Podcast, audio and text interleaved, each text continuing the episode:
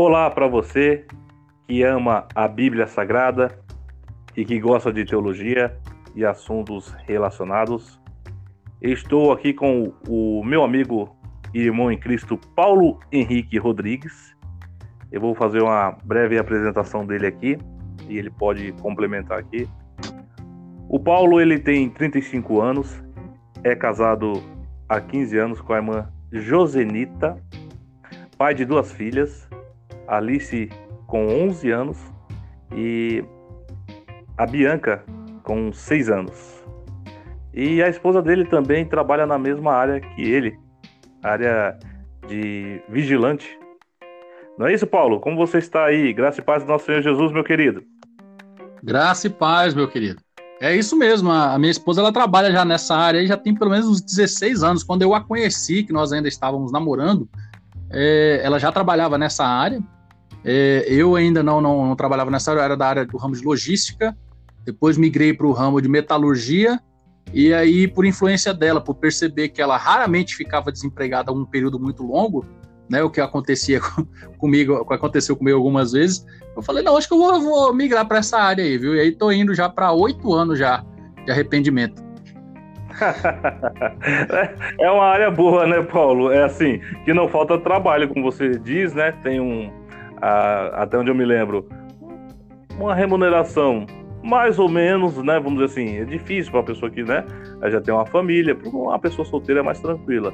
Ah, tem um vale alimentação que ajuda, né? Enfim, mas é, tem que, vamos dizer assim, tem pessoas que até trabalham em duas empresas para tentar viver um pouco melhor, né? E realizar um sonho, às vezes, de uh, ajudar a comprar uma casa, um carro, uma moto, né? Tem muito isso, né? É, tem bastante, é uma, é uma coisa comum, até corriqueira, eu diria, né? É, eu, inclusive, comecei com, com, isso agora, está indo para um mês, mais ou menos, que eu estou trabalhando em duas. É, eu estou na intenção de estar tá terminando a minha casa já, que já tem é indo para 10 anos já mais ou menos que a gente está tentando concluir, mas está difícil, né? Ainda mais a, parte que você chega em acabamento, louça de banheiro. Não sei se você já passou por esse processo de reforma de casa ou construção. Cara, é, gasta dinheiro demais, cara. Misericórdia. Se eu soubesse disso, eu teria tentado comprar uma casa pronta. é, a gente vai vivendo e aprendendo. Eu trabalhei na Village, né? É, tipo uma casa São Pedro, né? É concorrente, inclusive, da casa São Pedro. É, é o seguinte, é, questão de material de acabamento, rapaz, é quase que não tem fim, né? Quase que não tem acabamento, né? Fazendo esse trocadilho aí, né, Paulo?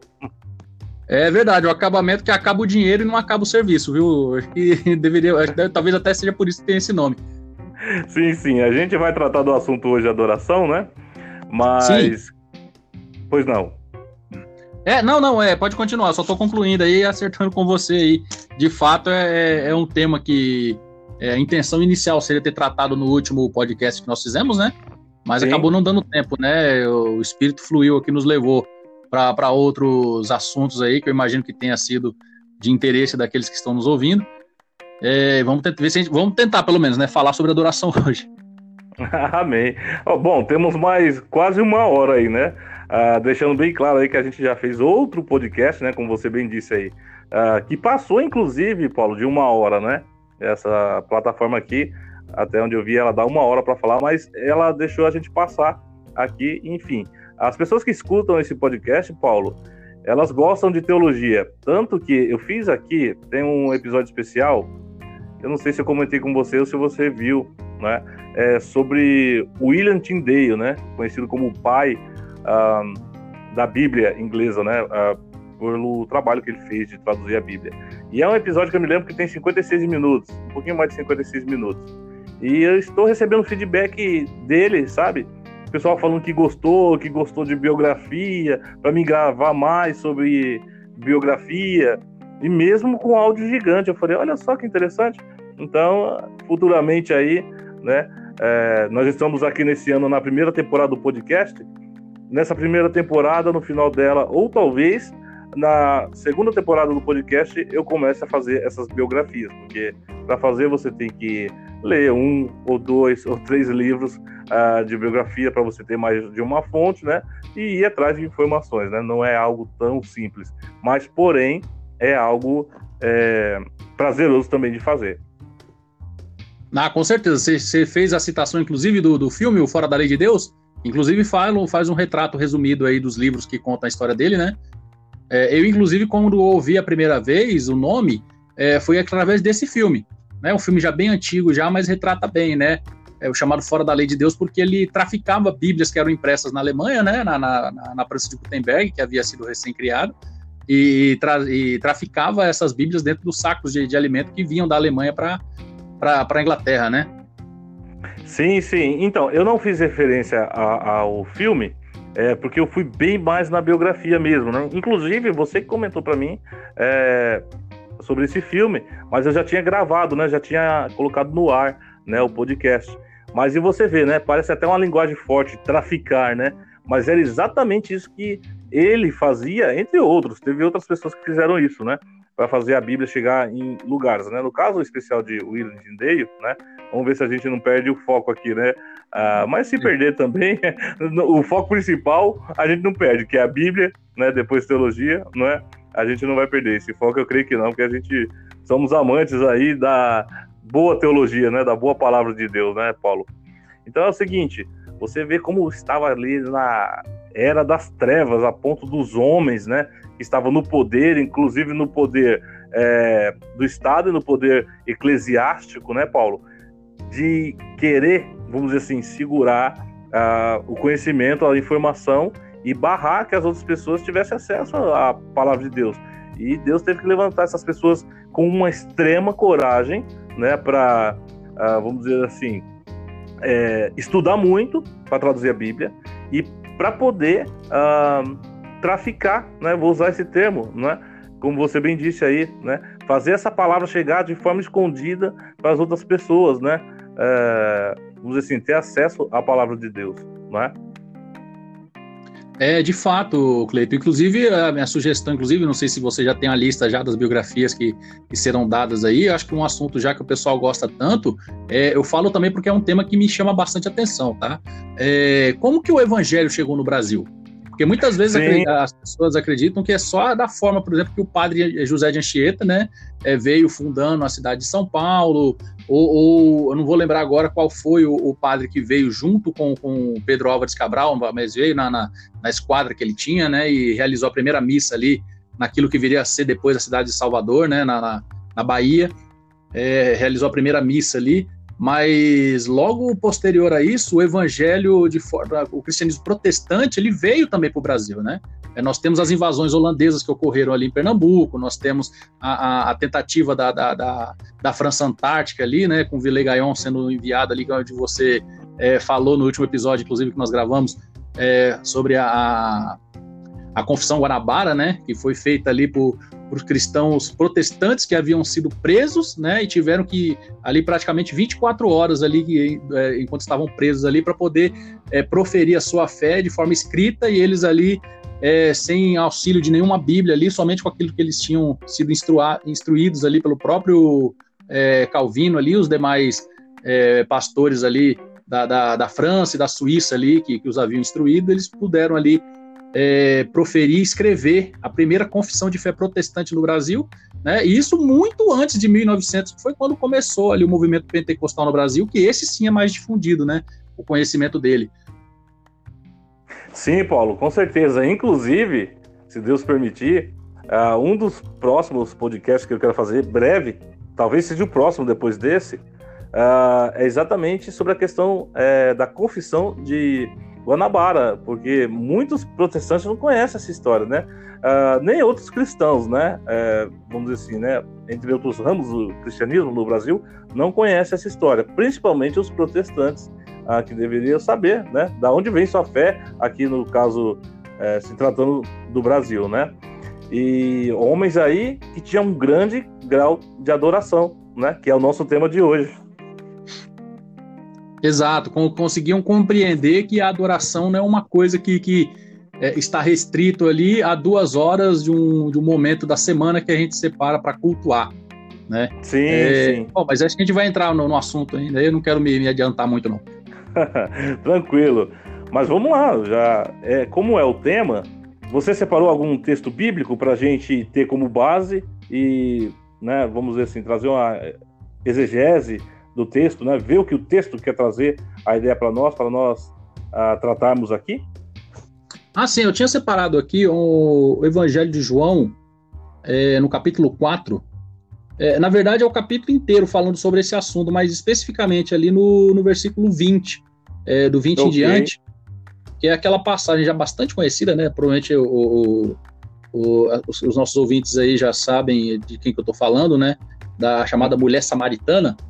Sim. Né? E eu estou com o texto aqui, se você me, me, permite, eu já posso fazer a leitura aqui. Você prefere que eu faça a partir do versículo primeiro ou essa, a, o texto especificamente que eu tinha separado aqui? É, o texto específico, né? O textual, Paulo, porque é o seguinte, geralmente o pessoal, é, até ouvir, falando ainda em biografia, mas ligando e linkando uma coisa com a outra, né? A gente tem isso em comum, né? Ah, Calvino, ele pegava quatro versículos e fazia uma exposição de uma hora, quer dizer, ele explicava tudo ali, é, deixando mais fácil ah, dos, como eu posso dizer assim, os ouvintes, né? é, ficarem com quatro versículos na cabeça e aquela tremenda exposição. Tanto que Calvino ia fazer a biografia dele, futuramente talvez eu faça, mas ele, Deus usou ele de uma capacidade tal que, veja bem, de William Tyndale, Deus usou muito ele de uma capacidade tremenda. E eu consegui fazer a biografia. A de Calvino, ela tá tão alta que eu não fiz ainda, que eu falei, meu Deus do céu, eu preciso ler ainda mais, né? Eu tenho as Institutas de Calvino, outras coisas mais sobre Calvino, né? Os trabalhos principais dele. Mas, Paulo, eu não me senti à altura, não idolatrando Calvino, a fazer a biografia dele. Eu preciso ler mais, para entender mais e ficar mais fácil também para mim explicar para as pessoas, porque não adianta eu pegar termos difíceis, né, de como Calvino era, é, vamos dizer assim, Eucelso, né, em sua pregação, como ele buscava, né, a glória da pregação ali para honra e glória de Deus, não é? E o que eu achei, uma das várias lições que eu tirei foi essa, que ele pegava o texto curto e explicava, né, para as pessoas. Então, é, se você quiser, né, a gente pode seguir esse método de Calvino, né? E eu já deixando aí a promessa para o querido ouvinte ou a querida ouvinte que estiver aí, e provavelmente pode vir aí uma biografia de Calvino, ok? Tranquilo, olha, eu só não garanto que eu consiga ter a capacidade que o senhor tem aí de estar tá fazendo, ter a competência para fazer isso, tá? É, vou tentar me esforçar ao máximo aí se eventualmente eu for convidado para tratar sobre algum assunto, mas eu sinceramente me sentiria mais, é, como é que eu vou dizer, à vontade se fosse possível estar tá falando de um John Bunyan, né, tá falando de um John Hus, é, enfim, um pré-reformista ou algum herói da fé que tenha sido posterior, que não tenha sido tão relevante assim, porque para te falar a verdade, para falar do Calvino, para falar do Lutero, para falar desses expoentes aí que, que o senhor utilizou no decorrer da história para poder estar tá moldando a, a, a face da, da, do cristianismo, eu sinceramente não tenho competência para estar tá tratando desses homens, não. Sim, é, é difícil, né, Paulo? É, a gente vê, por exemplo, Augusto Nicodemos falando desses homens, Iago Martins, outros, né? A Hernandes Dias Lopes, é até nós, para nós, ou pelo menos para mim, é difícil já de falar de quem está vivo, no caso, como eu, esses nomes que eu falei, né? Augusto Nicodemos, uh, Iago Martins e Hernandes Dias Lopes. Mas a gente vê eles falando com tanta maestria uh, de Calvino, como você falou, Lutero, porque eles estudaram muito. Agora, é, se Deus permitir aqui, Paulo, é, nos próximos podcasts, né? Aqui, aqui a casa é sua já, né? Seja bem-vindo. A gente pode tratar aí é, de alguns nomes, até onde, né? Eu pelo menos tenho conhecimento, uh, como por exemplo os reformistas, uh, como citei aqui Calvino, né, Lutero, não é, uh, John Knox, ok, Zwinglio e muitos, alguns desconhecem esses nomes e ainda não conhecem muito como Guilherme de Ockham, né, Erasmo de Roterdã, que foram os pré-reformadores e ainda dá para voltar mais ainda outros homens é, da era é, escolástica e que estudaram o humanismo, né, que nos ajudou a trazer também a questão da teologia.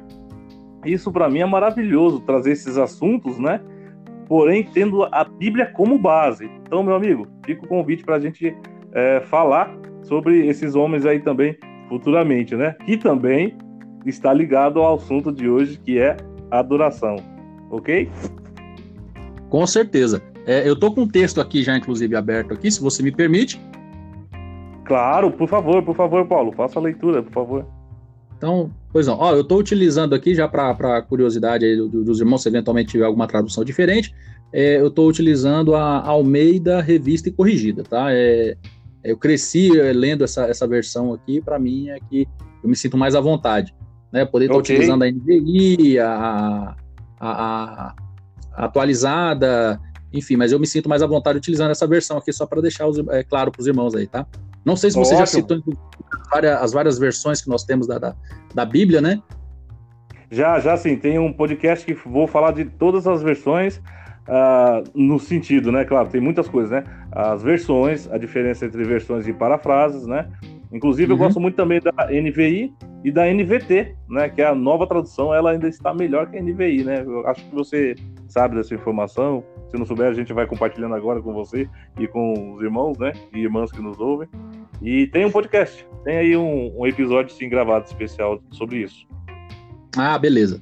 Então, vamos lá. É, é Evangelho de João, capítulo 4, no versículo 20 em diante, diz o seguinte: Nossos pais adoraram neste monte, e vós dizeis que é em Jerusalém o lugar onde se deve adorar. Disse-lhe Jesus: Mulher, creme que a hora vem e que em que nem neste monte, nem em Jerusalém adorareis o Pai. Vós adorais o que não sabeis, nós adoramos o que sabemos, porque a salvação vem dos judeus. Mas a hora vem, e agora é, em que os verdadeiros adoradores adorarão o Pai em espírito e em verdade, porque o Pai procura tais que assim o adorem. Então, iniciando aqui em João capítulo 4, versículo 20, até o versículo 23. E aí agora, questão que se levanta, senhor Cleito. Existe ou não existe um lugar, um jeito, um dia, uma hora específica para se adorar a Deus. Amém. Muito obrigado pelo senhor Cleiton. Estou dando risada aqui, mas é de alegria. Pode chamar de senhor, tranquilo, né?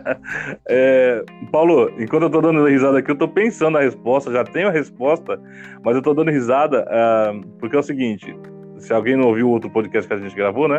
É, nós citamos, né, que nós trabalhamos juntos, né, na hora do almoço, né, é, a gente, eu, você e o irmão chamado Donizete, né, homem de Deus também, nos juntávamos ali para almoçar, né, e depois fazer uma oração, né, como eram nós três. Um dia um abria a oração, outro lia a palavra e outro terminava da oração, né? Você deve lembrar desse tempo, com certeza. Para mim foram tempos maravilhosos, tempos que me ajudaram a segurar, a não pecar, sabe, a lutar contra a tentação, enfim. Mas sobre a pergunta, inclusive, é aí onde eu queria chegar. Então a gente teve muito ponto ali, muito tempo para conversar, e você me lembra é, de alguns assuntos que, assim, você sabe que eu gosto de dar resposta já, eu não tenho, vamos dizer assim, é, meio que rodeios nesse sentido, né? Apesar de estar falando tudo isso, né? Você lembra que eu já vou no objetivo, né? Sim, de fato. Então, é, inclusive, inclusive, com relação aí, não sei se o, se o Donizete estiver ouvindo, um abraço aí, viu, meu querido? Graça e paz para você, vê se aparece aí, arruma esse WhatsApp que a gente manda mensagem para você, mas tá sempre manutenção, nunca responde. Amém, é verdade. Eu vou ver se eu mando para ele também esse podcast aqui. Um forte abraço, Donizete. É, se você também estiver ouvindo esse podcast, para você, para sua esposa, que Deus abençoe. Então, para refrescar aqui a memória, repita a sua pergunta, Paulo. Beleza, então, é, baseado nesse texto aqui, em que Jesus chega ali até o posto de Jacó, tem aquele encontro com a mulher samaritana, e no meio do diálogo ali, a mulher samaritana faz a seguinte pergunta, que era a tradição dos samaritanos considerar que o monte de, de, de, de Samaria ali era o local onde se deveria adorar a Deus, já os judeus afirmavam que o templo de Jerusalém, ali, o templo de Herodes, era que era o lugar correto, né, para se, se efetuar essa adoração. E Jesus dizendo para a mulher, diz: Olha, mulher, crê naquilo que eu estou te falando. Vai vir um tempo em que nem aqui nesse monte, nem no templo de Jerusalém, é, vai se adorar a Deus, porque Deus ele busca adoradores que o adorem em espírito e em verdade. Baseado em cima desse texto de Cristo, é, de, de texto de, de, do Evangelho de João, ali, capítulo 4, do versículo 20 ao 23, eu pergunto ao reverendo Cleiton se existe hoje em dia, nós que somos cristãos, que confessamos o nome do Senhor Jesus como Senhor de nossas vidas, se existe para nós hoje algo que nós podemos dizer, esse é o jeito, esse é o horário, esse é o local, é, esse é a data onde eu posso afirmar que eu estou adorando a Deus. Existe um lugar, um momento ou não? Então, minha resposta, aí eu vou, né? Direto, agora eu vou responder direto. Não. Quer dizer, a gente O próprio texto vai dizer né, que a gente pode adorar a Deus em todos os lugares, não é? Os verdadeiros adoradores adorarão né, a Deus em espírito e em verdade. Então isso pode ser em qualquer lugar, claro, né, deixando as ressalvas. Lugares é, onde o cristão pode pisar, né? Em qualquer horário, né? Em qualquer lugar, como eu falei. Então, a resposta é essa. Estamos de acordo? É um pensamento bíblico, inclusive gostaria de deixar também, né? Uh, o que eu aprendi quando eu cursava teologia há muitos anos atrás. Tem ponto bíblico e ponto teológico. Ponto bíblico não se discute, né, Paulo? Porque é, é, é o ponto que Deus deixou ali, vamos dizer assim, né? Aí compete a nós estudarmos, né, na questão, na matéria da exegese, para ver o que o texto está trazendo, né? Não fazer uma exegese, né? Levar o nosso é, pensamento. Não, exato, de fato. Ah, Inclusive, eu quero dar aqui o meu testemunho, Cleiton, porque você se recorda, naquela época em que eu é, que você me conheceu, eu estava vivendo Sim. um período de desigrejado. Hum. Tá? E eu quero dar esse testemunho aqui. Enquanto desigrejado, eu me baseava, tá? E diz que é a desculpa do, do, do aleijado, não querendo colocar, mas é uma atalho popular, você com certeza já deve ter ouvido, né? Claro, a desculpa claro. do aleijado é conseguir, é conseguir arrumar uma muleta. Né? Uhum. E a minha muleta era justamente esse texto. Fala, olha, eu não estou indo na igreja, não estou em comunhão com nenhum dos irmãos, porque Cristo disse que não tem lugar para se adorar a Deus. Então eu posso adorar a Deus na minha casa, né? Então eu quero dar esse testemunho aqui, estou e dizer, declarar, tá? Eu estava errado em pensar dessa forma, tá? Biblicamente estava certo, mas teologicamente estava errado. E agora nós vamos tentar explicar o porquê. Sim, ô Quer Paulo, começar, e... fica à vontade aí, tá? Claro, eu acho muito legal começar a pontuar assim, isso para honra e glória de Deus, não é? É algo até que eu creio que o Espírito Santo fez em você enxergar isso, né? É, e você fez a conversão. Você estava desigrejado, como você diz, né? É, por um período também, por uma série de situações que você comentou comigo, né? É, não são situações pesadas, mas assim, pelo que eu me lembro, se eu me lembro bem, questão de mudança de igreja, essas coisas. Aí né, vai passando o tempo e tal, e já junta o desejo da pessoa não ir, e já junta, vamos dizer assim, esse entendimento, né, que não era o mais correto da palavra, né, enfim. Aí juntou o inútil ao desagradável, né, em vez de ser o útil ao agradável, o inútil ao desagradável. Mas graças a Deus e ao Espírito Santo de Deus, em nome de Jesus, que ele te fez ver, e hoje em dia é, você achou a igreja, a primeira igreja, né, é, Batista de Barueri, você só não está indo nesses dias porque você está trabalhando à noite, né? E deixando claro aí, né, para quem está ouvindo, que não é fácil trabalhar à noite. Eu já trabalhei e não é fácil. Às vezes não dá para você acompanhar aquela rotina dos irmãos, né? Que são, vamos dizer assim, os irmãos têm uma rotina diária, né? E para quem trabalha à noite, tem uma rotina mais notívaga, né? Notívago, aquela pessoa que faz mais coisas à noite. Então fica difícil de acompanhar a rotina dos irmãos na igreja. Porém, dá para congregar né? Vamos dizer assim, ainda que vá uma vez no mês, enfim, né? Então, hoje você está indo, vamos dizer assim, podemos dizer que você está indo na Ué da Igreja Batista de Barueri, né? Isso, exato. Na, na primeira Igreja Batista de, de Barueri ali, é, submisso tá, à, à, autoridade do pastor Creus e o pastor Tiago ali, que são os pastores responsáveis ali pela, pela congregação. É, e, inclusive, é, só lembrando, Cleiton, nós estamos gravando isso aqui em época de pandemia, então é, ainda, sim, sim. É, aqui em Barueri, os cultos estão suspensos, né? Apesar uhum. de ter alguma luta aí, tem algumas igrejas, inclusive, que já têm lutado para poder estar tá voltando, né? É, é, foi um entendimento que nós tivemos lá que não era o ideal, tá? Para não colocar os irmãos em risco, até porque nós temos muitos irmãos idosos, temos as crianças também que vão participar da escola bíblica, da escola dominical.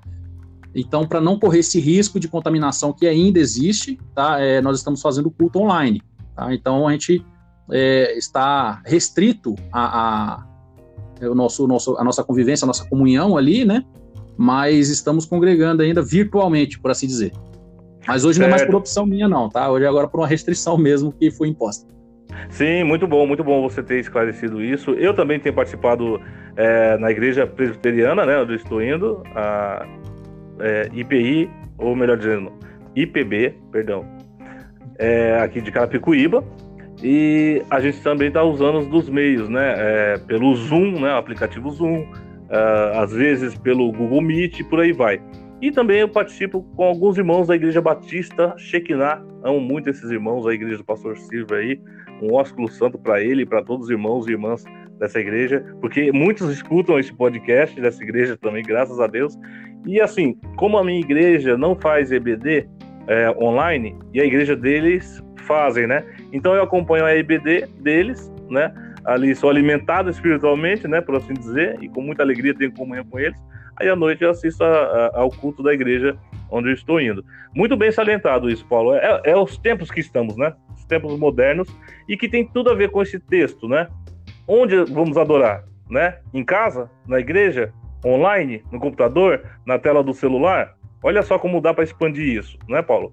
E eu queria te pedir uma gentileza, Paulo. Quando você começou a ler o texto, me lembrei lá dos tempos que eu fazia uh, o curso de teologia e o professor perguntava, ou mandava, ou pedia, melhor dizendo, para alguém ler o texto. E quando lia uma palavra-chave, ele falava para, para, para, para a gente começar a comentar. Eu acho que isso vai ser muito legal.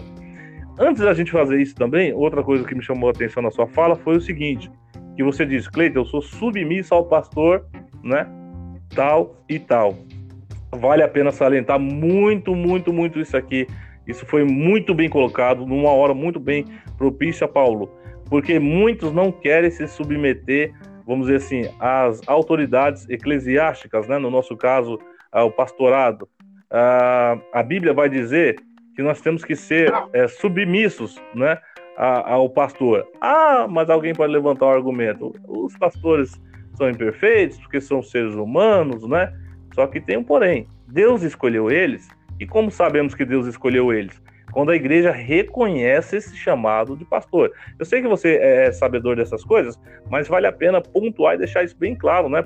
Para, uh, porventura, um ouvinte, né? Ou um ouvinte ou uma ouvinte, se não souber essas coisas, vale a pena, né? É, dizer isso. Por quê? A gente deve ser submisso, a gente deve se confessar com o pastor, né? A Bíblia diz, né? Confessai vossas culpas uns aos outros. Está escrito na carta de Tiago isso. Para que vos sarareis, né? Então, é, é um sistema diferente da Igreja Católica, né? Eu só estou contando fatos aqui, não estou desmerecendo nem nada, não é isso. Porque a, na Igreja Católica a pessoa vai, é, se confessa, aí o padre fala: olha, tem uma penitência, você então vai rezar a 10 Pai Nossos e 20 Ave Aí, aí vai depender, né, de cada caso lá, como eles enxergam, né? Tem a questão do pecado venial, né? A questão da armatologia, né? Que a teologia deles que estuda o pecado é diferente da nossa armatologia é protestante. A nossa confessando e se nós não pecarmos mais, né? Se converter cada vez mais, então basta o fato de uh, vamos dizer assim, que vai estar implícito, viu, Paulo, na questão da adoração. Porque você está adorando a Deus, você quer andar certo.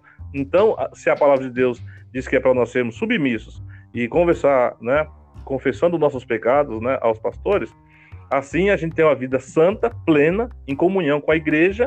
E há um versículo que diz, né, que a gente deve prezar pelos nossos pastores. Eu estou usando e parafraseando aqui com minhas palavras, prezar pelas vidas deles, para que eles não venha gemer pelas nossas vidas e que no grande dia ele nos entregue a Cristo com alegria. Lembra desse texto?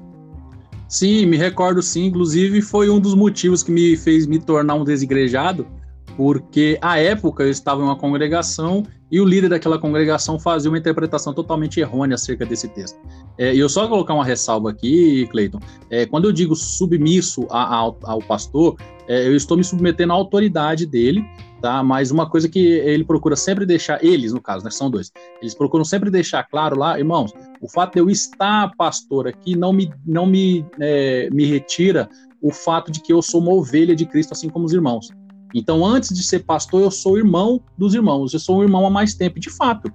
os pastores são mais velhos do que eu, têm mais experiência do que eu, então, justamente por terem sido preparados de uma forma melhor do que eu, eu me submeto a eles como pessoas que têm é, algo é, a mais para estar tá agregando à minha vida. Então eu me submeto de forma é, é, é alegre, né? É, reconhecendo neles pessoas que são de fato usados, levantados por Deus para poder estar tá abençoando as nossas vidas da mesma forma que nós que somos cristãos, que estamos aqui de fato fazendo isso aqui, Cleiton, é, temos uma autoridade, certa autoridade pastoral também sobre aqueles que estão nos ouvindo.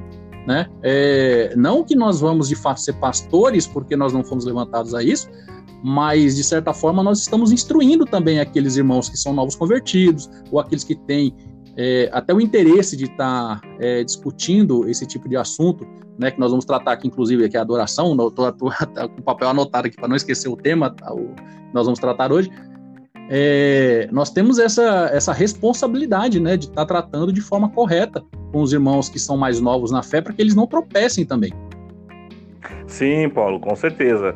Sempre é bom você colocar o ponto aí seu, né? Inclusive, é, no bom sentido, né? Eu vou explorar o seu conhecimento aí ao máximo aí nesse podcast, no podcast uh, ou nos podcasts futuros, né? Se assim você quiser. Eu sei que você gosta muito desse assunto e também é recíproco, fica à vontade. Até onde eu souber também responder aqui, nós vamos conversando. E sim, outra característica também de pastor, que tem a ver com adoração, é que é o seguinte: que, que a gente reconhece no pastor para a gente ser submisso? Né? Porque a ideia de submisso dá a ideia de, ah, vou fazer tudo o que ele quer. Não, não é bem assim. Porém, um bom pastor, ele vai te aconselhar, né, bem, aí sim você vai ser submisso, né, aquele bom conselho. E mais um detalhe, uma característica principal, ou uma das, né, primeiro o amor. O pastor tem que ser amoroso. Se não for amoroso, você pode colocar o pé atrás. Ele pode ter o conhecimento que for, Paulo. Né? Se, o Paulo, né, vamos dizer assim, teu xará, o apóstolo Paulo, né, Sim. Né? Quem, né? Que benção, né, Paulo? Ele disse que o conhecimento sem amor, vamos dizer assim, é orgulho, né? A gente pega ali, claro que eu estou parafraseando aqui também, né? Parafraseando, perdão, é o seguinte: se a gente pegar ali é, 1 Coríntios 13, né? O hino ao amor, né? É, como alguns colocam como título, né? Ali, você vai ver que o conhecimento ali é nada, né? Vamos dizer assim, sem amor. E a, na carta aos Coríntios, há um versículo que ele diz exatamente isso: que o conhecimento sem amor é soberbo, quer dizer, é orgulho. Então, é, para fechar essa minha linha de raciocínio aqui, né? Aí você fica à vontade para agregar mais, ou a gente já vai mergulhar direto no texto. É o seguinte: quanto mais a pessoa sobe na escala eclesiástica, no caso do protestante, né? Mais, na verdade, ela vai servir. Isso é um próprio reflexo, vamos dizer assim, é de Paulo, você via Paulo servindo muitas pessoas ali, né? Ele vai falar, sou servo de Cristo, sou servo de vocês também, né? Tô falando bem por cima porque você é conhecedor da palavra. Muitos que ouvem aqui também uh, são conhecedores da palavra. E uh, o exemplo maior é o próprio Deus descendo na pessoa do Senhor Jesus Cristo, né? A segunda pessoa da Trindade, que está ligada, não é? é com Deus. É, vamos dizer assim, vale a pena também salientar aqui outro tema, né? Trindade, eu acho que eu já gravei alguma coisa aqui. É, o filho era submisso né, ao pai, mas já falando nessa questão de submissão, mas ele não era menos que o pai, ele é igual ao pai. Por isso que até os judeus ficaram bravos com ele, né? Ah, e Jesus deixou o maior exemplo. Ele veio, ele mesmo sendo Deus, né, não teve por usurpação ser igual a Deus, mas antes se humilhou em forma de homem. Já fica o primeiro ponto aí, né, para a gente lembrar de humilhação, vamos dizer assim, né? Não que a gente vai sair na rua pedindo, ah, me humilha aqui, né, para mim ser mais de Deus. Não. Mas quando alguém nos humilha, a gente lembrar, né, do nosso Mestre Jesus, ficar na nossa que Deus, Deus toma nossas dores, né? Vou até usar esse termo. Aí cabe a ele ah, quando deve julgar as pessoas ou não. Tem isso, mas nós somos guardados por Deus por isso. E vale também salientar ainda nessa mesma linha de raciocínio, Paulo, que Jesus descendo a forma de homem se humilhou como servo e um dos episódios que me vem à mente aqui, muito claro, né, é, das leituras que eu fiz, Jesus ali, né, com a toalha, lavando o pé ali, né, uh, ou os pés dos discípulos, né. Hoje em dia já é difícil alguém fazer isso, né? Teve até a igreja que tentou fazer isso, né? Uh, mas fora de contexto, né? Algo também que não, não vai eh, gerar uma heresia, mas não é muito necessário nos dias de hoje. Naquele tempo era necessário porque eles andavam com sandálias e pegavam muito pó, né? Não tinha o asfalto que tem hoje, então era necessário fazer uma asepsia, né? Lavar, né? Água com água, uma asepsia simples, né? E o próprio Senhor Jesus lavou, tirou ali, uh, vamos dizer assim, o pó, né? Uh, dos pés dos discípulos ali, né? Pedro relutou um pouco, mas depois no final viu que era benção, ele queria já que Jesus desse, né? Como a gente diz, né? um banho nele, mas Jesus falou: não, vocês estão limpos pela palavra, né? Esse é o poder da palavra. Mas o exemplo que Jesus deixou, ele sendo Deus, lavando o né, ou os pés dos homens que ele escolheu ali, é uma lição fantástica, né? Então, isso aí, todos os pastores, né? Vamos dizer assim, Jesus é chamado também o pastor das nossas almas, né? O bom pastor. Então, todos os pastores ele tem que seguir né, essa linha e a gente reconhece exatamente nisso, né, Paulo? E tem mais um pontinho aqui também que eu lembrei. Você falou que a gente acaba, é, vou usar esse termo, meio que pastoreando. Sim, e eu vou um pouquinho mais além. Contra a minha vontade, você vai entender o que eu quero dizer.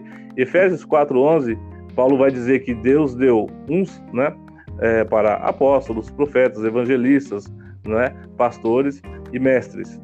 Né? E esse último dói mais para dizer, porque mestre é quem ensina. Exatamente às vezes aqui que nós estamos compartilhando, acaba ensinando uma coisa ou outra. E a palavra de Deus diz que é o seguinte: é, nem todos vós quereis ser mestres, né? Porque mais duro o juízo. Agora, cabe a nós sermos homens de Deus, né? Ter essa hombridade, pedir a Deus, né? Quando eu falo ser homem, não com orgulho, mas é, com atitude, né? E uma atitude de buscar em Deus para falar, Deus, me ajuda a ter coragem, como outros homens do passado que nós falamos aqui no começo do podcast, né? Para levar a palavra de Deus adiante, né? Então, eu creio que é muito importante falar isso, que também só um homem de adoração, me vem um nome aqui, A.W. Tozer, né? Era um homem que adorava muito a Deus é, e ele passava três dias orando é, num quartinho que ele fez no fundo da casa dele, né? A esposa dele às vezes ia ver ele, né? Depois de três dias pensando que ele não estava vivo, mas o homem lá de idade já estava orando ali há três dias sem comer, né? Às vezes, não sei se ele levava uma garrafinha d'água, alguma coisa parecida, enfim, porque não pode passar muito tempo sem beber água. Mas o homem orava, não era um homem que tinha um estudo fenomenal, mas ele é reconhecido uh, por ser um homem que, vamos dizer assim, tinha uma, um grau de adoração para com Deus tremendo nessa forma de oração, né? Então, eu creio que vale a pena é, falar nisso. A oração ela está ligada muito à é, humildade, né, Paulo? A gente tem que ser humilde e reconhecer também e estar submisso a quem é pastor de verdade, né? Quem é pastor que está disposto a ser, é, vamos dizer assim, amoroso e fazer igual Paulo. Quanto mais sobe, vamos dizer assim, na verdade, mais serve. Ok? É, é, é uma. É, nosso intelecto acho que não dá para entender direito, né? Pô, pera aí, a pessoa quanto mais sobe, mais ela serve. Então, quanto mais é. ela sobe, mais ela desce. É exatamente isso. Então, Sim. É, quanto mais sobe, mais gente está dependendo dela para continuar seguindo ali, né? Então, é, é engraçado, Cleiton, que assim, a gente está falando sobre adoração, mas você falou sobre é, é, humildade, se humilhar. E muitas vezes a gente acredita que humi se humilhar seria estar tá passando vergonha, tá é, sendo escarnecido, esse tipo de coisa assim. Mas de fato, quando você fala sobre se humilhar, é você ter conhecimento acerca de quem você é de fato. Né? Sim, e uma sim, coisa que, que, eu me recordo aqui é Aristóteles, quando ele vai contar a, a, a uma, uma, história, não vou me lembrar agora qual é a história agora, é, mas ele fala aquela frase famosa, né? Conhece a ti mesmo, né? Que é sim, é famosa no, no, meio filosófico, né? E como uhum. nós tínhamos falado, eu até tinha mencionado para você que eu tinha intenção de ter mencionado no último eh, podcast que nós gravamos, é, sobre o tripé né, que sustenta a cultura ocidental, né? Que nós temos ali a moral judaico-cristã, nós temos okay. o direito romano, né? E nós uhum. temos a filosofia grega. É, mas é uma coisa que é, é, eu tenho a impressão de que a igreja cristã no Brasil hoje é, eu poderia estar falando de outros locais, mas infelizmente eu só estou preso ao Brasil, eu, eu tenho que estar é, relatando o contexto em que eu vivo, né? Certo, é, e logo, eu estou falando acerca da minha realidade, pode ser que quem esteja nos ouvindo está falando, não, mas a realidade que eu convivo, que eu vejo é diferente dessa que você está descrevendo. Mas, é, é, linha de, de, de, regra, o que eu tenho visto é que, principalmente, é, o pensar tem sido muito desprezado no meio do uhum, no meio cristão. Sim. Né? É, não somente no, no, o fato de pensar é, acerca da palavra de Deus, mas o pensar de uma forma geral.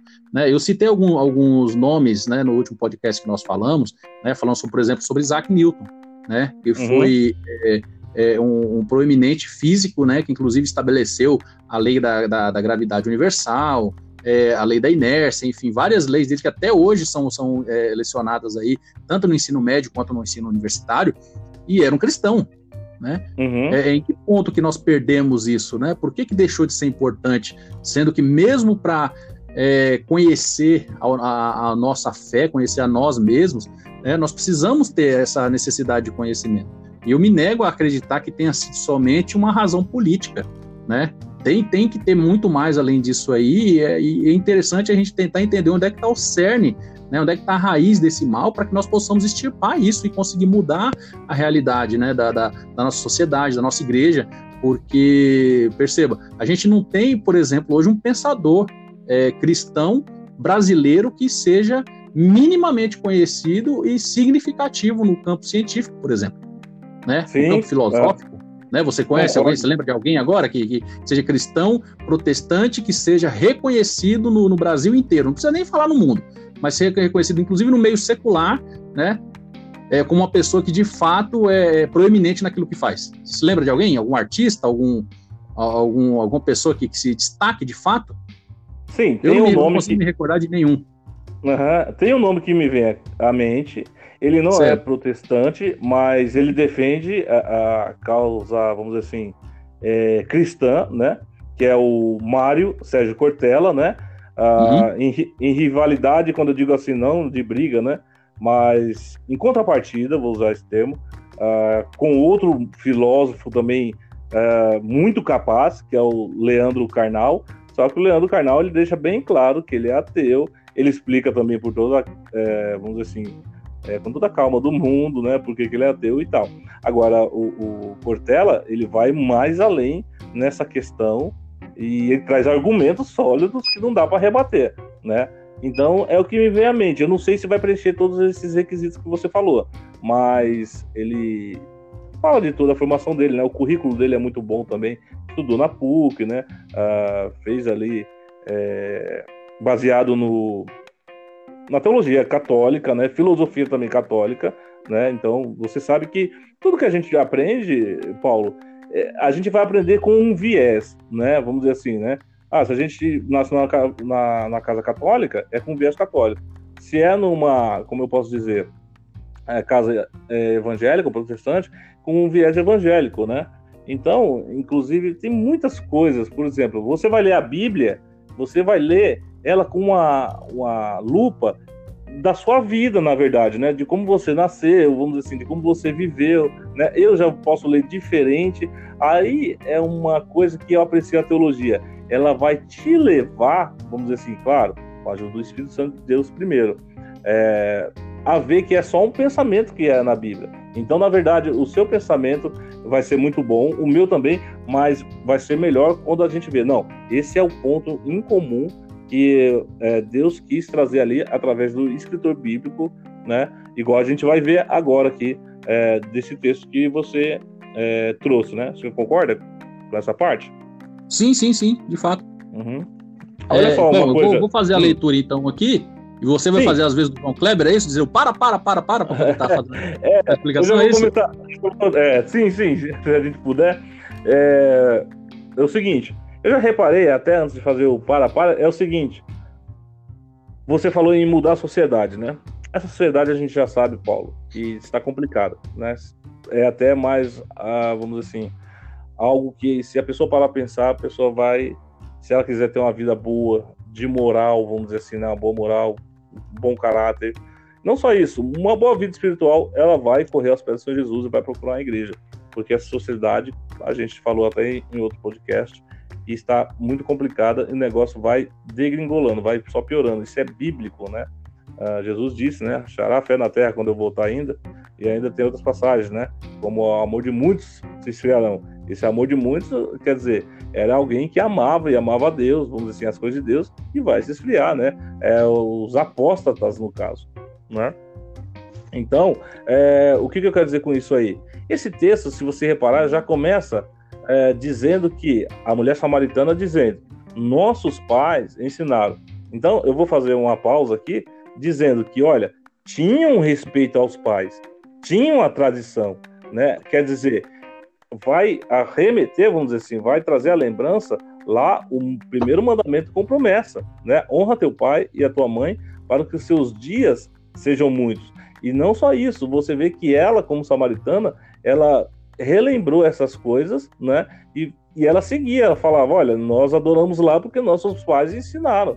Então, duas coisas rápidas aqui. Ela fazia isso, primeiro ponto. Segundo, se nós, quando eu falo nós, né, é geral, né? Ou jovens, para ficar mais entendido, né?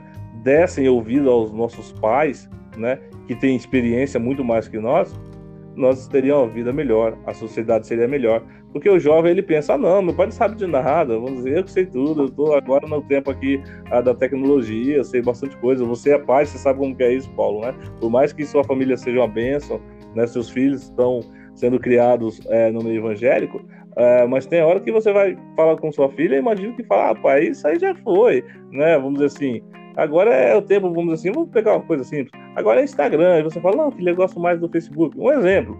Isso eu posso explanar para outra coisa maior. Quando você fala, ah, filha, não vai em tal lugar, né? Ou um pai ou uma mãe fala, não vai lá. Porque por mais que o pai não tenha as informações atuais de hoje, como é o mundo, ele tem experiência. Ele já foi jovem. Então ele sabe o que está falando. Eu acho que isso aí seria muito bom pontuar só né, nessa primeira partícula do texto.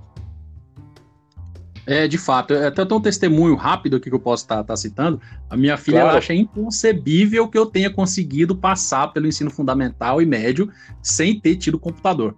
Eu tive que explicar para ela que quando você ia fazer é. uma pesquisa, a gente tinha que fazer um deslocamento com um tema no caderno até a biblioteca no centro para poder chegar lá, apresentar para a bibliotecária, ela trazia os tomos lá, os livros que eram necessários para estar tá, que abordavam aquele tema, e eu sentava a bunda numa carteira, numa cadeira ali, numa mesa para poder estar tá anotando. Quem tinha dinheiro tirava a xerox, né, e ia para casa para fazer esse trabalho em casa. Eu infelizmente não tinha, né? Tinha que fazer uhum. ali o trabalho ali, passar para o caderno e depois estar tá é, vendo a melhor forma poder. Isso quando levava direto a folha ao máximo, já escrevia direto na folha ao máximo, ali, com pauta. Sim. Ô, Paulo, a, deixa eu ver. As pessoas com de 18 menos, é, 18 anos né, a menos, vamos dizer assim, né? Tô falando aqui, até deu um bug aqui no cérebro, porque, mas foi um bug bom, porque você me trouxe aí, rapaz, algo que eu fiz muito, viu? Uh, uhum. De buscar na biblioteca, uh, buscar uh, material sobre história, meu Deus, coisa que nem servia. Hoje o pessoal está repensando, inclusive, essa questão. É, é, vamos dizer assim, como as escolas pararam né, nesse tempo de pandemia, então tem o home school, né, que eles estão fazendo, né? Alguns ensinam seus filhos né, em casa e eles estão repensando toda essa matéria, porque Paulo, muita coisa que nós aprendemos, que nós quebramos a cabeça para fazer isso, não serviu muita coisa para a gente não, né? Mas ajudou na nossa formação. Agora, a, as pessoas com menos de 18 anos, era isso que eu queria pontuar, eles não têm essa ideia, essa noção de muitas coisas que nós passamos, né? É verdade. Eu, eu uma pergunta: você utilizou fórmula de Bhaskara para sua vida em algum momento que não tenha sido para passar numa prova? Olha, rapaz, não. Só vi isso aí na oitava série e decorei esse nome aí e pronto. Hipotenusa, essas coisas, não, não tem me ajudado. O que me ajudou muito foi uh, português, né? uh, matemática. Agora, a gente, é claro que a gente está brincando aqui, não estou intimista aqui, né? É, isso está dentro da matemática, como a gente sabe. Muitos cientistas vão usar, né? É, aí está o X da questão também. Vão usar teoria de Bhaskara, vão usar é, monômios e tantas outras coisas mais, né? Esses físicos, eles usam, é, eles já não falam, as contas deles que eles usam, vamos assim, assim como a gente fala, ah, faz uma adição, faz uma subtração, eles, para economizar tempo, eles já fazem, ó, tem a teoria de Bhaskara, né? Então ele não precisa eh, descrever tudo. Então eles vão fazendo esses cálculos, né? Então eles já usam, mas tem isso, né, Paulo, também. Né? É que assim, é, só, é a minoria que usa, né? É. Mas aí você não sabe exatamente quem que vai ser ali o próximo brasileiro que vai trabalhar na NASA, você é obrigado a ensinar para todo mundo, né? Sim, é o Marcos Pointer, né? Se eu não me engano, né? O Marcos Fontes, né? Que foi é, o, exato, nosso ministro, ministro de, de tecnologia. Sim, sim, bem colocado. Pois bem, e aí, vamos lá. Quer ler mais um pouquinho do texto aí para a gente pensar mais um pouco? Porque eu tenho mais algumas coisas em mente desde quando você falou esse tema. É muito bom esse tema. É, então, é, é, a pergunta basicamente seria essa, né? É, que acho que, que, que, resume bem aqui no versículo 23, quando Cristo diz: Olha, é, Deus busca, o Pai busca, busca adoradores que adorem a Ele em espírito e em verdade. Bom, Sim. em cima é. disso, ele, Cristo já define bem. Não, não é no templo, não é no monte. Mas o que, que seria adorar a Deus em espírito e em verdade? De que forma? E onde que eu vou fazer isso se não, não é no templo nem no, no, no monte? Sim, é, eu posso fazer isso o dia todo, na verdade. Né? O correto seria isso. A Bíblia vai ensinar isso. Paulo vai trazer versículos como é, sem cessar, Então, é, eu posso, por exemplo, eu toco instrumento, né? Guitarra, violão. Eu posso tocar guitarra e violão com a honra e glória de Deus, tocando louvores. Ou como não, posso tocar música secular, apesar que isso não é pecado, tocar música secular. Ou posso tocar músicas aí é, profanas, que aí eu vou estar pecando contra Deus. Tem essas questões. Eu posso muito bem lavar louça para honra e glória de Deus, né? Eu posso servir, eu posso ajudar aqui em casa lavando louça, um exemplo, né? Eu posso, não só por estar ajudando, mas, por exemplo, eu vou trabalhar.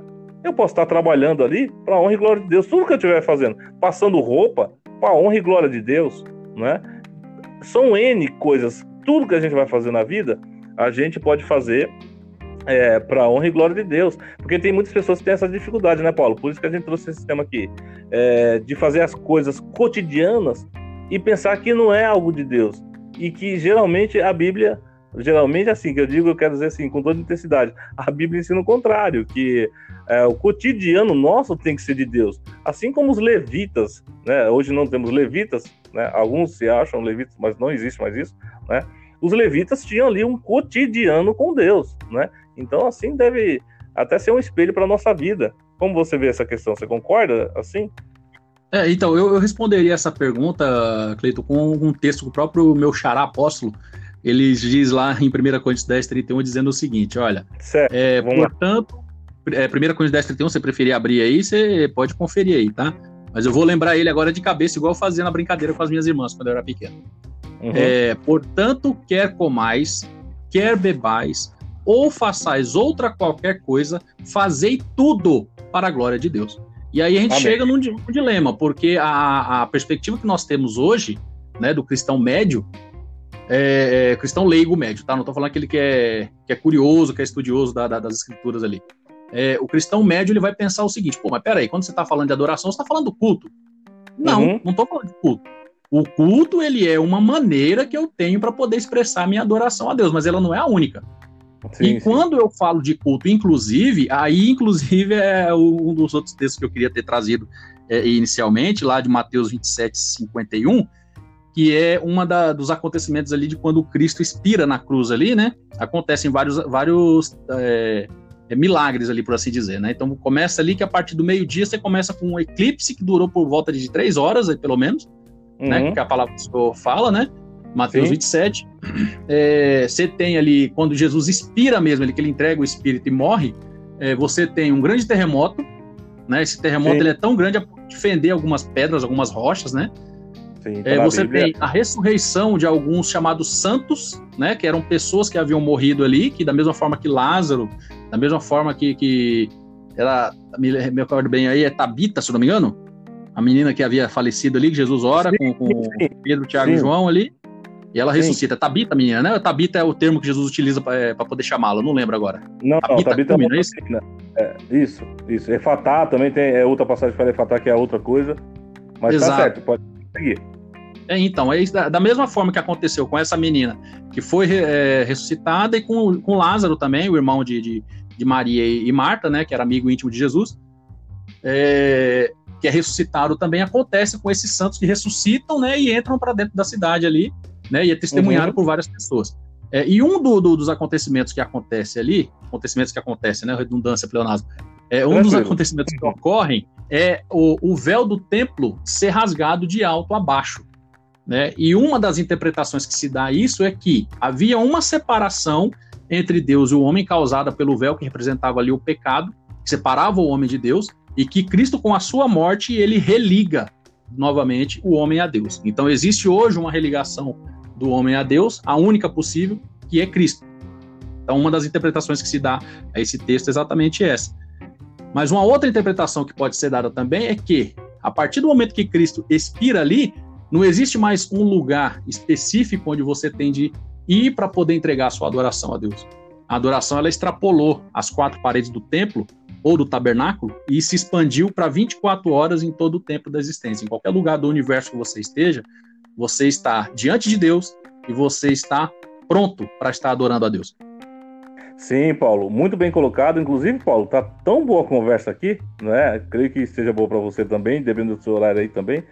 É, eu creio que estendeu o tempo aqui do aplicativo aqui, né? Se estendeu, melhor ainda. Vamos, vamos seguindo aqui que tá muito bom. Uh, Paulo, eu também me lembro, é, a questão do véu é o seguinte, a Bíblia faz questão de dizer que foi é, rasgado, né? De alto a baixo, ou seja, diferente. O homem, se fosse rasgar, ele tinha que chegar ali, imagine uma cortina, né? Ou o próprio véu, ele tinha que rasgar de baixo para cima, porque era alto, né? Ali, né? Uns 3 é, metros alto. de altura. Então, estou falando de cabeça aqui, mas por aí. Mas de alto acima, a ideia é o quê? De que Deus que rasgou, né? Ah, vamos dizer assim, esse véu, aonde entrava ali separava o santo, né? Do santo dos santos, que entrava só o, o sumo sacerdote. Quer dizer, abrindo, como você falou assim, a adoração é, para os gentios também, que tem tudo a ver com o que você falou, quando Jesus é, respirou ali, vamos dizer assim, deu seu último fôlego de vida, não é? Cumpriu-se a palavra ali ah, poucos dias depois também, que é o seguinte, que Jesus disse, olha, vou mandar outro, né? A gente vai ver essa palavra no grego aqui, né? Vamos dizer assim, é, como ele, né? Essa palavra no grego, outra ideia, é outro igual a ele, que é a terceira pessoa da Trindade, né? Vale a pena dizer também que não é submisso, não é porque Jesus mandou o Espírito Santo de Deus que o Espírito Santo de Deus é submisso. Tem algumas pessoas que têm essa dificuldade, né, Paulo? E aqui a gente já vai sanando, né? Que tanto Deus, Jesus Espírito Santo de Deus, eles são iguais, né? Só que é, fazem, vamos assim, é, algumas coisas diferentes, mas são iguais, né? Então, é, quando Jesus inspirou, como você falou, e depois dos dias do Pentecoste, que veio o Espírito Santo de Deus, isso se abriu de tal maneira, não é? Que nós podemos adorar fazendo é, é, as coisas cotidianas, como a gente foi falando aqui, né? Inclusive, só para terminar essa minha parte aqui do raciocínio, é, o Evangelho segundo João, capítulo 4, versículo 24, onde diz, né? Como você leu também, né? Aí, né? E que nós comentamos aqui, né? Que os verdadeiros adoradores adorarão a Deus em espírito e em verdade, né? E ainda diz que Deus é espírito, né? É um grande versículo aí que é uma pedra no sapato uh, dos TJs, como a gente diz, né? Testemunho de Jeová. E aqui é, vou abrir um parênteses explicando aqui, né? Claro que devemos respeitar todas as religiões, né? Mas a partir do momento que as religiões falam em verdade, eu creio que tem que se levantar as pessoas, né? Eu até sou meio polêmico por isso, né? Estou procurando ser menos, mas até certo sentido, porque eu até comentei com você em outro podcast. É, quando os maus, é, vamos dizer assim, triunfam, é porque os bons se calam. Então a gente, é, se somos bons, é porque Deus nos fez bons, né? Não é mérito nosso. Glória a Deus por isso. Mas a gente tem que combater esse tipo de heresia. Uh, eu me lembro quando veio aqui alguns é, testemunhos de Jeová, não é? que você deve saber se é a religião, seita ou não, fica à vontade para explanar depois. Dentro aqui, já que nós estamos fazendo um assunto de adoração, porque eles também pensam que estão adorando. Será que é da maneira certa? Será que é errada? Não é? A, a mulher aí do texto, né, samaritana, tinha essa dúvida. Então eu me lembro muito bem, Paulo, de uma vez que eles vieram aqui, conversaram duas horas e meia. Inclusive, eu aprendi com um pastor é, batista que me ensinou uh, na verdade, foi numa pregação, ensinou então a mim e aos outros né, da congregação, dizendo: olha, quando é, um testemunho de Jeová bater na porta da sua casa, conversa, atenda. Claro, se você tiver um tempo para conversar, né? É, sirva um suco, uma água, pelo menos se você tiver, sente, converse, porque nós estamos aqui, né? O povo da Igreja Batista também é um povo muito bem preparado, um povo que lê muita Bíblia, tem muita escola dominical que tem, assim, é, aulas como se fosse uma mini teologia, né? É, presbiteriano também, você sabe muito bem disso, dispensa comentários aí, mas vou falar dois nomes, né? Augusto Nicodemos, é, Leandro Lima, né? São reverendos aí, respeitadíssimos, né? Pela palavra. Então eu segui esse conselho, Paulo. E quando nós estávamos conversando por duas horas e meia, que eles vieram falar que o Espírito Santo de Deus é uma força ativa, eu falei, opa, não, não, não, não, não. Vamos pegar, e eu com a Bíblia deles, eu tenho uma amostra, né? Eu tenho duas Bíblias deles, na verdade, aquela pretinha e uma edição de luxo, que eles mesmos me deram. Olha só como é as coisas, né? Ah, uma edição muito bonita, enfim. É, pena que é uma edição é, que eles traduziram aí onde está, com o viés para eles, né? Eles distorceram a palavra. Então, uh, e esse versículo está assim na Bíblia deles, igual está na nossa, não está uma força ativa. Está falando que o Espírito Santo de Deus é Deus, né? Que Deus é Espírito. Tá claro. E importa que os verdadeiros adoradores adorem Espírito em verdade. Quando eu falei isso para ele, entre todas as outras questões, né? Fechou, sabe? Aí das duas, uma, eles já têm informação, eles já têm a verdade. Aí eles vão fazer o que eles quiserem com aquela informação. Agora, para finalizar essa minha parte aqui, o interessante, fica a dica aqui, até para quem está ouvindo, talvez você seja sabedor disso, Paulo, é que quando vocês é, ou quando nós fechamos ele, né? Inclusive o pastor disse, né, que eles precisam ser um povo evangelizado, porque eles não estão seguindo a Bíblia de uma forma correta, né? Então a partir daí, quando eles é, se perdidos os argumentos deles, né? É, e eles não se deixam convencer, porque a ideia que eles já vêm, ele não vem só com a ideia de pregar a palavra para você na sua casa. Eles vêm com a ideia de te doutrinar, de te levar para lá, de, sabe, colocar os argumentos dele. Quando eles perdem os argumentos, aí ele vai para outro argumento né? Que outro argumento seria que Jesus não é Deus. Eu vou deixar uma pessoa falar que Jesus não é Deus, eu sabendo que Jesus é Deus? Não vou, vou defender. Isso Paulo disse, né? É a defesa do evangelho, a apologética, né? Que é uma das matérias de teologia. Então cabe a nós fazer esse tipo de coisa, né? Apologética, né? E tem tantas outras coisas que eles defendem que não tem inferno e tal. Aí a pessoa morre, acaba indo para o inferno, por quê? Por causa de uma heresia. Então cabe a nós, né, Paulo? É, ensinar, assim como Jesus com paciência, com amor, ensinou a mulher samaritana, não é?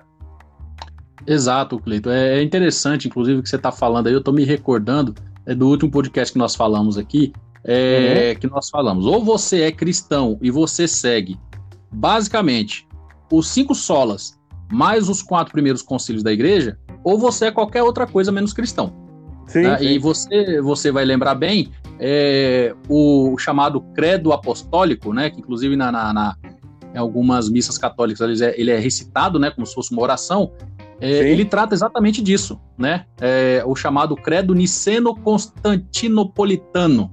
Não pede para repetir, não, pelo amor de Deus, vai que eu enrolo a língua agora, só de falar isso.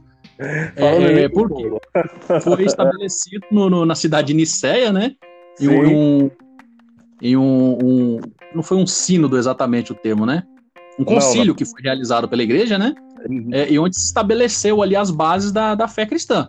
Então, nós cremos em um Deus criador de todas as coisas, é, em um Filho de Deus, que é Jesus Cristo e tal, que não é menor do que Deus, mas ele é igual é, uhum. a, a, Deus em substância, em origem, em natureza, em um Espírito Santo que, da mesma forma que o Pai, da mesma forma que o Filho, é o mesmo em, em substância e natureza também, é uma pessoa distinta, mas ao mesmo tempo é o mesmo. Né? E isso define a trindade. É, e você vê que a maioria da, da, das chamadas seitas pseudo-cristãs, elas vão tratar é, exatamente nesses pontos aí, como se esse ponto fosse uma heresia. Mas exatamente. é aí que está.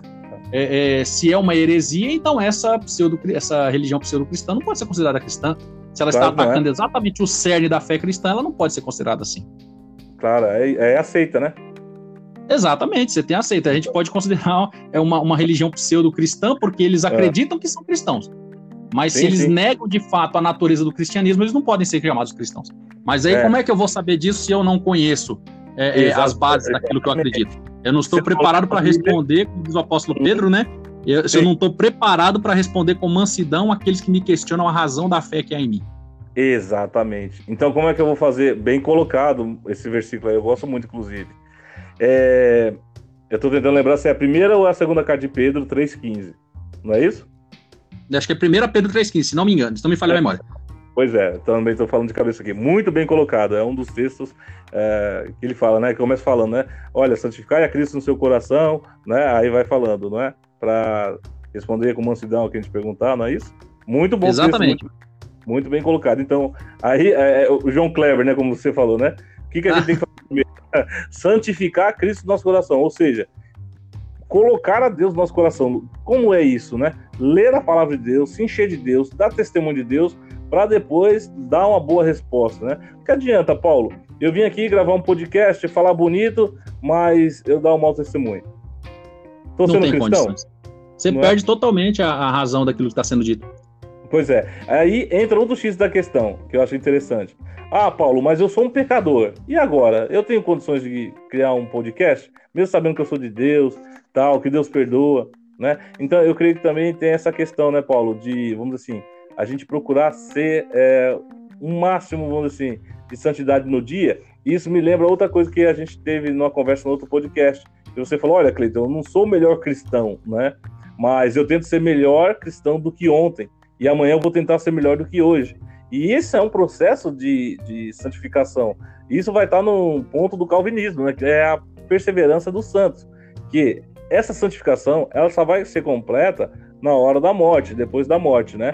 Porque até enquanto nós estivermos é, vivos, melhor dizendo, Paulo, é, vamos dizer assim, não vai estar completo, não vai estar 100%. Por exemplo, ah, o Cleito e o Paulo são 100% santos. Ah, quando eles atingirem tal idade, vão estar 100% santos. Não.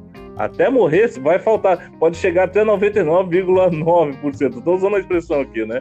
Mas não vai estar, porque esse corpo ele é corrompido pelo pecado original desde o tempo é, de Adão, né? Porém, graças a Deus, a quem, vamos assim, é, Deus chamou, usou pessoas para pregar o evangelho, e a partir do momento que nós demos ouvido, né, a, a Deus, né, nós começamos a meditar na palavra dele, né? Nesse caso estudamos teologia, não é necessário estudar teologia, mas quando se estuda, não é? É vamos dizer assim, nos ajuda a compreender melhor, não é? E assim a gente deixa é, o Espírito Santo de Deus trabalhar em nós e nós vamos, vamos dizer assim, tentando melhorar na questão da santificação, né, Paulo? Que também está ligado, está tudo ligado na Bíblia, Paulo, para para ver. Se eu estou sendo santo, vamos dizer assim, buscando santificação, eu vou fazer o quê? Eu vou entrar em adoração a Deus. Eu vou orar a Deus. Então tem a ver com esse tema também, né, Paulo? Sim, de fato. É, você está falando aí, eu estou me recordando aqui de um, de um navegador experiente que ele consegue, é. apenas com um mapa, ele consegue se localizar e consegue distinguir bem o caminho que ele tem que seguir. Outros certo. navegadores menos experientes precisam, além do mapa, ter uma bússola que aponte para ele o norte. Né? Sim, Eu entendo sim. que nós que optamos por estar tá, é, escolhendo a teologia, nós somos esses navegadores menos capacitados que entendem que são menos capacitados e precisam de uma bússola para estar tá apontando o norte para saber se está utilizando o mapa da forma correta. O mapa aí seria a Santa Escritura, a bússola seria a teologia daqueles que já estudaram tanto o mapa antes de nós e nos deixaram aí um norte para ser seguido.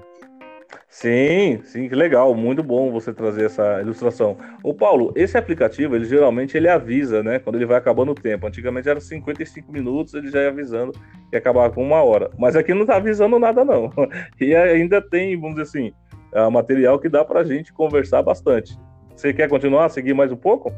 Vamos lá, se ele permitir que a gente continue aqui, a gente vai falando. Ainda tem muito é. assunto a ser tratado, realmente. Olha, se, dependendo aqui do tempo, eu até me lembrei aqui de, de Paulo, né? Vamos lá, usar teu termo de novo, né? Teu xará, né? Ele certo. diz os estudiosos que Paulo pregava ali por cinco horas, né? A mensagem espada, né? Aquela comprida, né? O pessoal às vezes achava chato porque chegava no final. Já pensou se escutar duas, três horas, né? Mas é, alguns que dizem, né? Talvez até uma piada gospel, né? Assim, a piada gospel que eu falo no sentido de ser espada, né? Comprida e chata. Mas que os estudiosos falam que Paulo pregava por cinco horas, né? É, tem um fundamento e outra. Você vê, ele é o fundador do cristianismo, né? É, Paulo, né? Exato, ele foi, na verdade, um, um pensador que foi além do tempo dele, que é, uhum. ele se utilizou, inclusive, do conhecimento que ele tinha, tanto de, de, de legislação romana, é, é você percebe ali nos escritos dele de, de Efésios, por exemplo, ali, ele tem um conhecimento militar razoável para poder estar tá fazendo algumas analogias ali com a vida cristã, é, conhecimento de atletismo também, que ele consegue utilizar em algumas passagens ali de Romanos. É, você consegue perceber quando ele faz uma correlação, principalmente com os estoicos, se eu não me engano, que eram pensamentos, eram filósofos gregos de fato, e você, não sei se já teve a oportunidade de estar tá lendo alguma coisa escrita acerca de Epicteto e Marco Aurélio, que foram filósofos famosos, né? Na verdade, Marco Aurélio foi um, o César na época do, do filme do Gladiador, não sei se já chegou a assistir, imagino sim, que sim, sim né? Um grande sim. blockbuster aí, né? Ele é, era aquele sim. senhor, aquele velho rei lá que foi assassinado pelo filho dele, né? Que queria ser, se tornar César no lugar dele, né? Aquele Marcos Aurelius ali. Ele foi um pensador estoico, né? Do, do, do estoicismo. E ele, ele, nos escritos que ele deixou, você percebe muitos traços, tanto dele quanto de Epicteto também, há muitos traços daquilo que o apóstolo Paulo fala. Né? Uhum. Você tem algum, alguns paralelos interessantes ali. Eu vou ver se eu consigo encontrar alguns textos aqui para te mandar depois. Uma, uma, okay. uma hora, mas aí você percebe, pô, por que que o cara que basicamente levou o evangelho da forma que nós conhecemos hoje para o mundo todo conhecido na época, hoje não é seguido? Né? Por que, é. que hoje você não, não tem pessoas que tentam fazer esse, eu gosto de falar, o Bruce Link, né?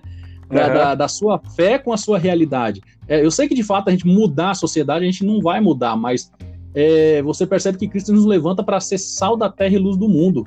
Né? É para fazer sim, diferença sim. de alguma forma, mas não tem sido feito, cara. É, eu, eu, e isso é um tapa para mim mesmo, porque que diferença que eu tenho feito na sociedade? Nenhuma. Eu não tenho sido é. relevante de forma a, a, de fato, levar de uma forma significativa o evangelho, considerando o seguinte: apesar do mundo conhecido hoje ser muito maior do que na época do, do apóstolo Paulo, meu xará, uhum. a, as ferramentas que eu tenho para alcançar o mundo todo hoje também são muito maiores, muito mais eficientes sim, do que ele tinha na época. Sim, sim. Mas aí, esse que está um segredo, vamos dizer assim, né? é o Espírito Santo, né, Paulo? E outra, é, a chamada, vamos dizer assim, eu me lembro de textos no Antigo Testamento que dá para elucidar um pouco aqui que é o seguinte, uns têm chamado para ser, vamos dizer assim, é, capitão de 10, outros de 100, outros de mil, quer dizer, capacidades. Você vê mesmo no Novo Testamento, vamos dizer assim, Pedro né, andou diretamente Jesus, Paulo não. Mas Pedro, ele tinha pouco conhecimento. Então Deus usou ele para escrever duas cartas. Paulo tinha um conhecimento tremendo e Deus quis usar. Paulo, então Deus usou ele para escrever 13 cartas, né? Então você vê aí a diferença. Cada um tem um chamado, né, é, é, Paulo? Entendeu? É, tipo assim, quando você fala, ah, não estou fazendo diferença. Mas será mesmo? Na família, por exemplo, você tem governado sua família? Bem, se tem governado, você já está encaixado naquele texto que Paulo escreve a Timóteo lá, né? É, que todo aquele que almeja o episcopado, né? Ou a, o presbítero, né? Vamos dizer assim, né? Mas geralmente é trazido por é, episcopado deseja algo bom, mas ele dá umas recomendações. Que primeiro ele governe bem a casa, porque se ele não governar bem a casa, como é que ele vai governar a igreja? Como é que ele vai ser um bom pastor, né? Então eu creio que se a pessoa for uma boa referência dentro de casa, ela já está fazendo uma diferença. Aí vai subindo de graus, né? Dentro de casa, os vizinhos, e vai indo. É, realmente é, é um raciocínio que me, me, acalma um pouco mais o coração pensar dessa forma. Amém. Porque muitas vezes a gente quer se medir tentar fazer obras que talvez não tenha sido a, aquilo que Deus estabeleceu para é, mim. É, né? porque se a gente for, por exemplo, ah, vamos nos comparar aí a Augusto Nicodemos. Rapaz, não estamos fazendo nada, não estamos chegando no chinelo dele, né? Vamos comparar aí, não idolatrando esses homens, deixando claro aqui, né? Paulo Júnior, né? Hernandes Dias Lopes, Iago Martins está fazendo um trabalho fenomenal, né? Do canal Dois Dedos de Teologia. Eu creio que ele é um dos próximos aí, grandes teólogos. Deus abençoe que ele continue no caminho aí, não faça igual outros, né? Eu vou citar só o nome, né? Uh, é, Para a pessoa ter ideia aí. É, Caio Fábio, né? Que era um homem é, que conhe... ele conhece a verdade, né?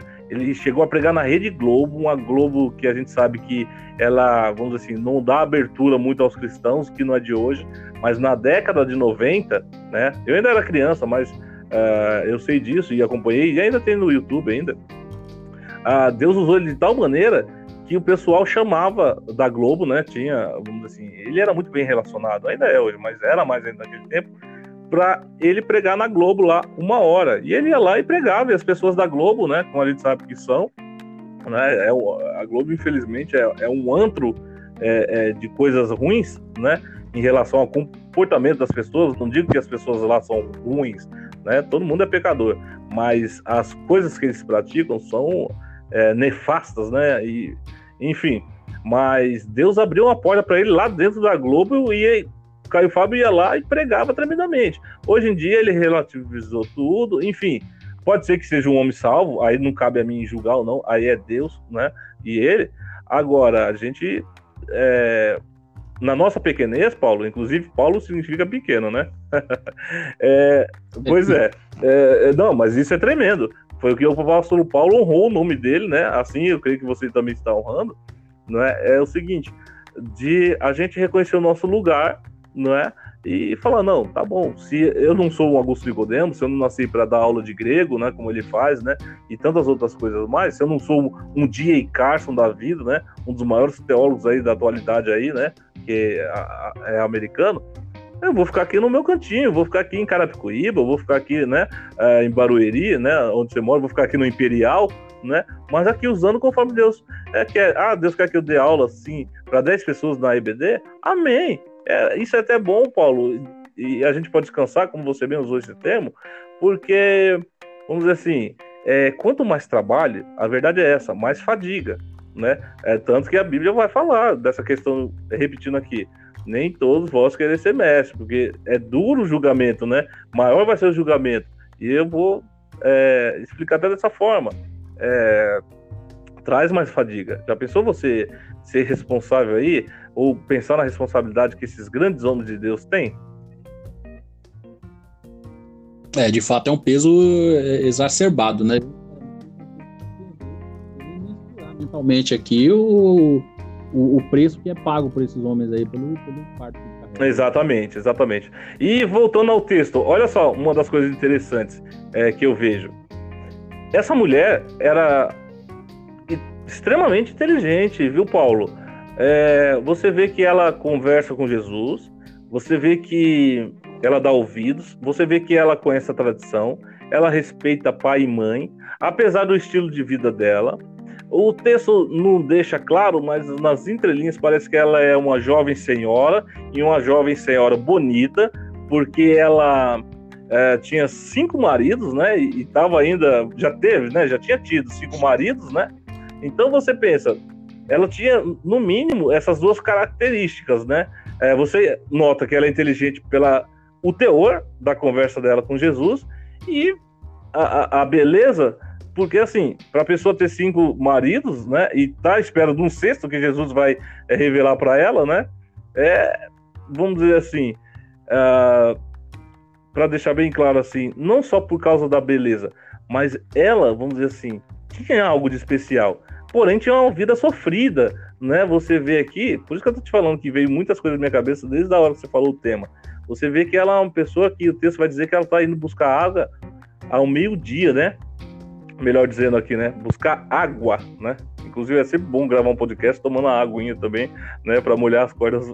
Ah, é muito é, bom. Então, muito deixar bom. bem claro. É, no Evangelho, no, no, no, no versículo 6 aí, tá dizendo aí que Jesus se assenta lá na fonte de Jacó ali era quase a hora sexta. Ele se assenta porque ele estava cansado de estar tá andando debaixo do sol forte. Exatamente. Então, e encontra ela que ela estava indo a hora sexta, né? Nas novas traduções é, que nos ajuda muito, vai falar que é meio-dia, não é? Porque ela era uma mulher que não tinha uma boa reputação, né? Então ela não queria ir de manhãzinha com as outras que ia nesse horário, né? Nem no cair da noite, que também tá mais fresquinho. Ela ia, tipo, assim, se expunha ao sol do meio-dia por causa né, da questão dela, da situação dela. Isso nos traz também outra lição, né? Às vezes quando a gente está em pecado, a gente acaba fugindo das pessoas, né, e tal, mas nada que Deus não possa, vamos dizer assim, é, solucionar, porque Deus foi ao encontro dela, né? Assim como foi na vida do apóstolo Paulo, né? Mas a gente pode falar mais especificamente aqui dela, que é o texto que a gente está tratando de adoração, não é? Sim, de fato. É, é, trazendo ainda, contextualizando, Cleiton, que eu gosto de sempre de estar pegando esse, esse exemplo né, da, da, daquilo que a gente traz, consegue extrair de, de forma hermenêutica e exegética ali da, da, do texto e está aplicando no, no, no, contexto atual. Né? Uhum. É, você acredita que o fato de, de, de nós cristãos sermos é, excessivamente legalistas, ou seja, é, se eu é, sigo aquilo que é dogma, né? Por assim dizer, o ensino, que é, é, é, o ritual que foi estabelecido pelos homens, ali os ensinos humanos, a doutrina, que acho que você é, chegou a citar esse termo, hum. né? É, se eu sigo a doutrina, eu sou uma pessoa digna de ser louvada, ou digna de ser, de ser cumprimentado, o que uhum. seja. Se eu não sigo o rito, se eu não sigo o dogma, se eu não sigo a doutrina, automaticamente eu tenho de ser é, excluído. É. Daí você percebe isso, não sei se você já chegou a presenciar esse tipo de coisa, mas infelizmente é uma coisa natural que nós temos no meio cristão é, na formação de panelinhas. Né? Então, por exemplo, uma pessoa que chega, que é, é notório ali para os demais ali que a pessoa estava afastada dos caminhos do Senhor por qualquer motivo, né? E eventualmente é um motivo que faz com que a pessoa se envergonhe disso. A, a, a congregação, ao invés de chegar e recepcionar essa pessoa de uma forma é, caridosa, de uma forma afetiva, de fato, que, que vai fazer com que ela se sinta bem estar retornando. Não, a pessoa simplesmente ela é ignorada, a pessoa simplesmente é tratada como uma pessoa pecadora, uma pessoa ímpia, porque conhecia e voltou, né? E é tratada assim, utiliza-se até o termo que o apóstolo Pedro gosta de utilizar lá, né? na verdade ele utiliza na, na, na, na passagem dele, né? Segunda Pedro, se não me engano, 2,22, é, a porca volta ao espojadouro de lama e o cão volta a, a, a lamber o próprio vômito. E a pessoa é tratada como se fosse de fato um porco, como se fosse um cachorro, e não é tratado como um ser humano. Né? Sendo que ela foi trazida novamente por ação do Espírito Santo para trazer um caminho de arrependimento e uma conversão pra, de, e, e de conserto, de reconciliação com, com a igreja, e a igreja, ao invés de recepcionar essa pessoa, acaba agindo de uma forma legalista e agindo exatamente é, como as demais mulheres agiam com essa mulher aqui. Sim, é uma boa analogia, inclusive, quando você terminou sua ideia, deu para entender melhor. Bom, Paulo, é, eu gostaria de comentar o seguinte: tem igrejas e igrejas, né? Esse é o primeiro ponto. Segundo ponto é que vai ter uma diferença entre igreja evangélica, vou usar esse termo, você vai ver onde vai chegar o raciocínio, e igreja católica. Vamos lá. A igreja católica eu vou usar esse termo de contra-argumento para depois trazer o argumento para ficar bem claro para nós conversarmos aqui, para o ouvinte também, ou a ouvinte, né, entender. Que é assim, a Igreja Católica, desde do tempo de Constantino, né, que antes era só a Igreja Católica Apostólica. Depois de Constantino, sabe muito bem que ficou Igreja Católica Apostólica Romana, né? Então o que acontece? Exato, ele deu a primazia para o bispo. Sim, exatamente. Você falou algo interessante. Quando ele passa a dar a primazia, né, começa a complicar o negócio, porque juntou uh, igreja e Estado. Então veja bem, a Igreja Católica, a teologia dela é o seguinte: que o reino de Deus, perceba, e a igreja, né, que é praticamente a mesma coisa, vou usar esse termo aqui para ficar de fácil assimilação, é a igreja deles, que é o que? É o clero, seguindo de cima para baixo, o Papa, os cardeais, os bispos uhum. e, por último, os leigos, como eles chamam, né? Essa é a igreja para eles. Para nós, a nossa diferença, né, é, é, que nós aprendemos na Bíblia, não é algo que nós cremos, é bíblico, né? Uh, vamos dizer assim, porque a diferença do católico também tem, tem isso. Estou citando aqui só para a gente mostrar. Tem outras religiões que faz diferenças muito mais complicadas, né, e que não são bíblicas. Mas o catolicismo, apesar de eles tentarem também seguir a Bíblia, né, falar muitas coisas da Bíblia. Eles têm aqui, inclusive eu tenho o catecismo da Bíblia deles, né, que eles usam. Na verdade é a tradição deles, né?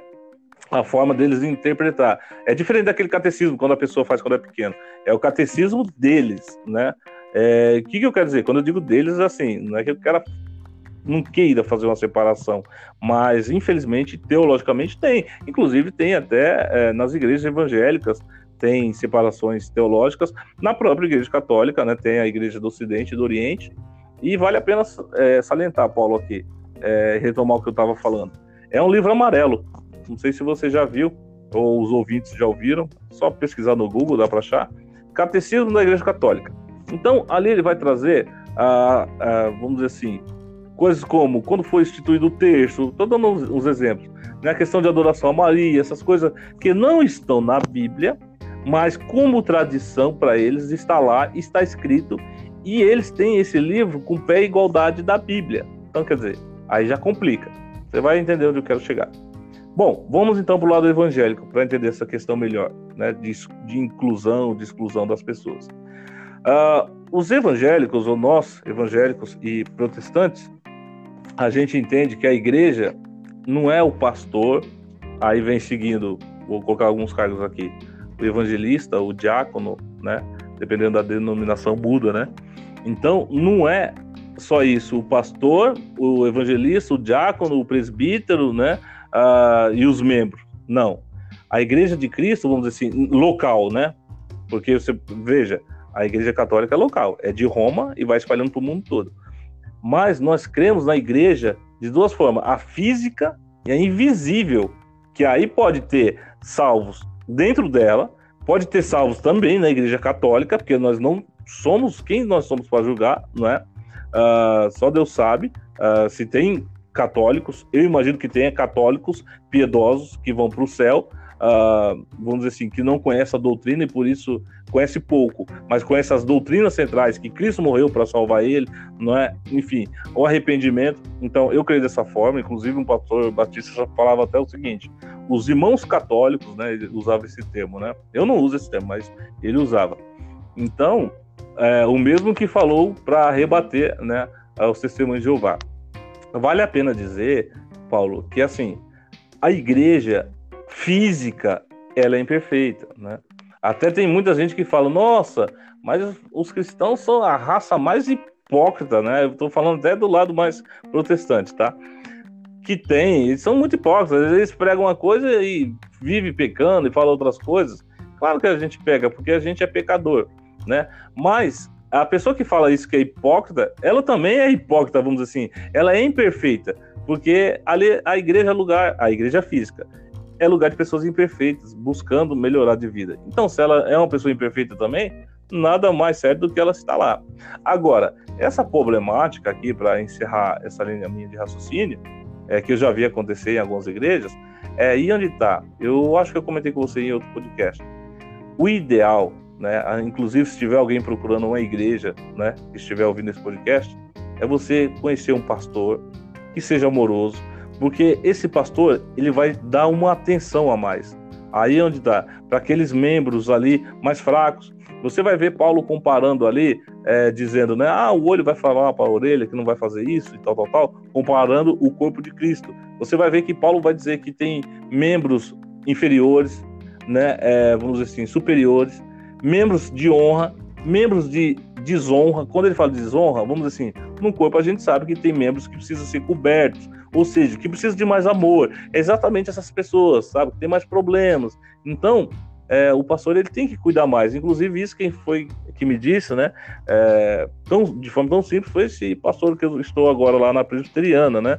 É, não fazendo merchandising aqui, mas é, na verdade eu estou querendo colocar essa verdade, né? Acima aqui. Então, Paulo, é, tem tudo isso, né? Agora, infelizmente, eu já vi casos, por exemplo, eu, já, eu, tenho um amigo, até hoje ele é amigo, infelizmente ele virou um agnóstico, mas ele era um homem de Deus. Eu creio que, quero crer e creio que Deus ainda vai fazer ele voltar, porque ele conhece muito da palavra. Mas é o seguinte, Paulo, ele queria se batizar, né? Se batizar, pode dizer, né? Ele queria que batizassem ele e a igreja foi enrolando ele, foi enrolando, enrolando e falando. Isso que é o pior, a liderança foi dizendo: não, nós vamos te batizar, fica tranquilo, tal dia. Aí chegava o dia, não dava para levar o rapaz para batizar. Era novo ele ainda. E ele é mais novo que eu, né? Isso faz já algum tempo. Aí, não, não, no próximo batismo a gente vai te levar. Passaram três batismos, sabe? Ele tinha tanta fé para você ver, Paulo. Ele falava: Ah, Cleiton, eu quero ser igual Pedro quando passar a, a minha sombra curar, né? Ou usar. É, os lenços, os aventais de Paulo, né? Naquele tempo, nem ele, nem eu sabia que isso só era restrito ao livro de Atos, né? Porque é um livro histórico e é a inauguração da igreja, né? Mas hoje isso não acontece mais, a não ser que Deus queira e faça uma intervenção. Enfim, para você ver a fé do rapaz. E para você ver também como a liderança não cuidou, como você falou. Aí é uma questão que vai entrar na doutrina humana, né, é Paulo? Que aqui fica um conselho até, né? A gente fica até triste às vezes, assim, por um lado de saber que isso acontece, mas uh, o que a gente pode ajudar a, a, nesse tempo de informática é isso, Paulo. Falar aqui no podcast, né? É, divulgar para o maior número de pessoas possível nesse tempo tão difícil de pandemia, de alta de depressão, de alta de ansiedade, pessoas precisando de cuidado, de amor, pois Paulo vai dizer que o amor, né, tudo supera, não é?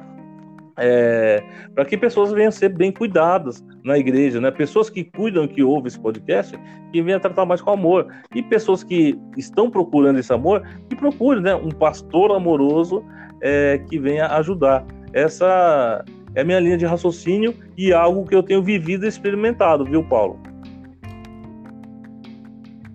Não, glória a Deus por isso, Amém. Que você conseguiu encontrar um local de fato onde você está sendo cuidado, Sim. né? Tratado como corpo e não apenas como é, é, mais um pecador que chegou para dar trabalho. né? né? É, é, são, pessoas, são pessoas ali que estão ao seu redor ali que entenderam que, de fato, é, enquanto cristãos, enquanto igreja de Cristo, nós precisamos agir exatamente como Cristo agiu, não virando as costas para as pessoas só porque a sociedade diz que ela está errada, uhum. né? E, e, não ir lá pelo menos trocar a, a, uma ideia com a pessoa, ver exatamente onde a pessoa está errando e ver se a pessoa tem pelo menos o interesse de estar tá se consertando, né? Porque você perceba, se Cristo fosse é, é, legalista da mesma forma que o restante da sociedade samaritana, a gente não está nem falando da sociedade judaica, okay, okay. né? A gente está falando da sociedade samaritana que já eram mal vistos pelos próprios Sim. judeus. Né? E essa mulher que não queria ser destratada pelos próprios samaritanos. Você imagina o que, que um judeu, né, nem sequer olharia para aquela mulher, tanto que ela questiona a Cristo quando Cristo vem falar com ela pedindo água, né? Ela fala assim: por que você é judeu, tá falando comigo que sou mulher samaritana? Exato, exato. E, e, Cristo começa ali o diálogo dela também, ou seja, ela sabia que existia um, um, preconceito entre judeus e samaritanos e que ela, entre os samaritanos, já era é, destratada, Sim. né?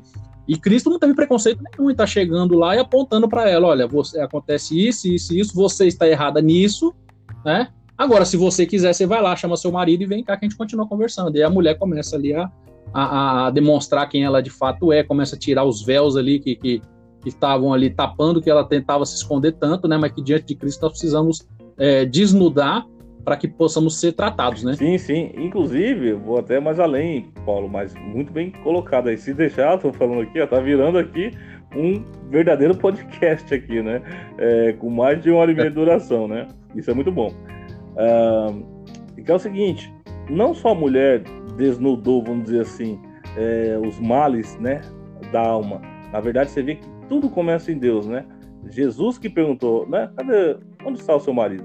Jesus já sabia, claro, a gente sabe, né, da onisciência de Deus, né, Jesus do Espírito Santo.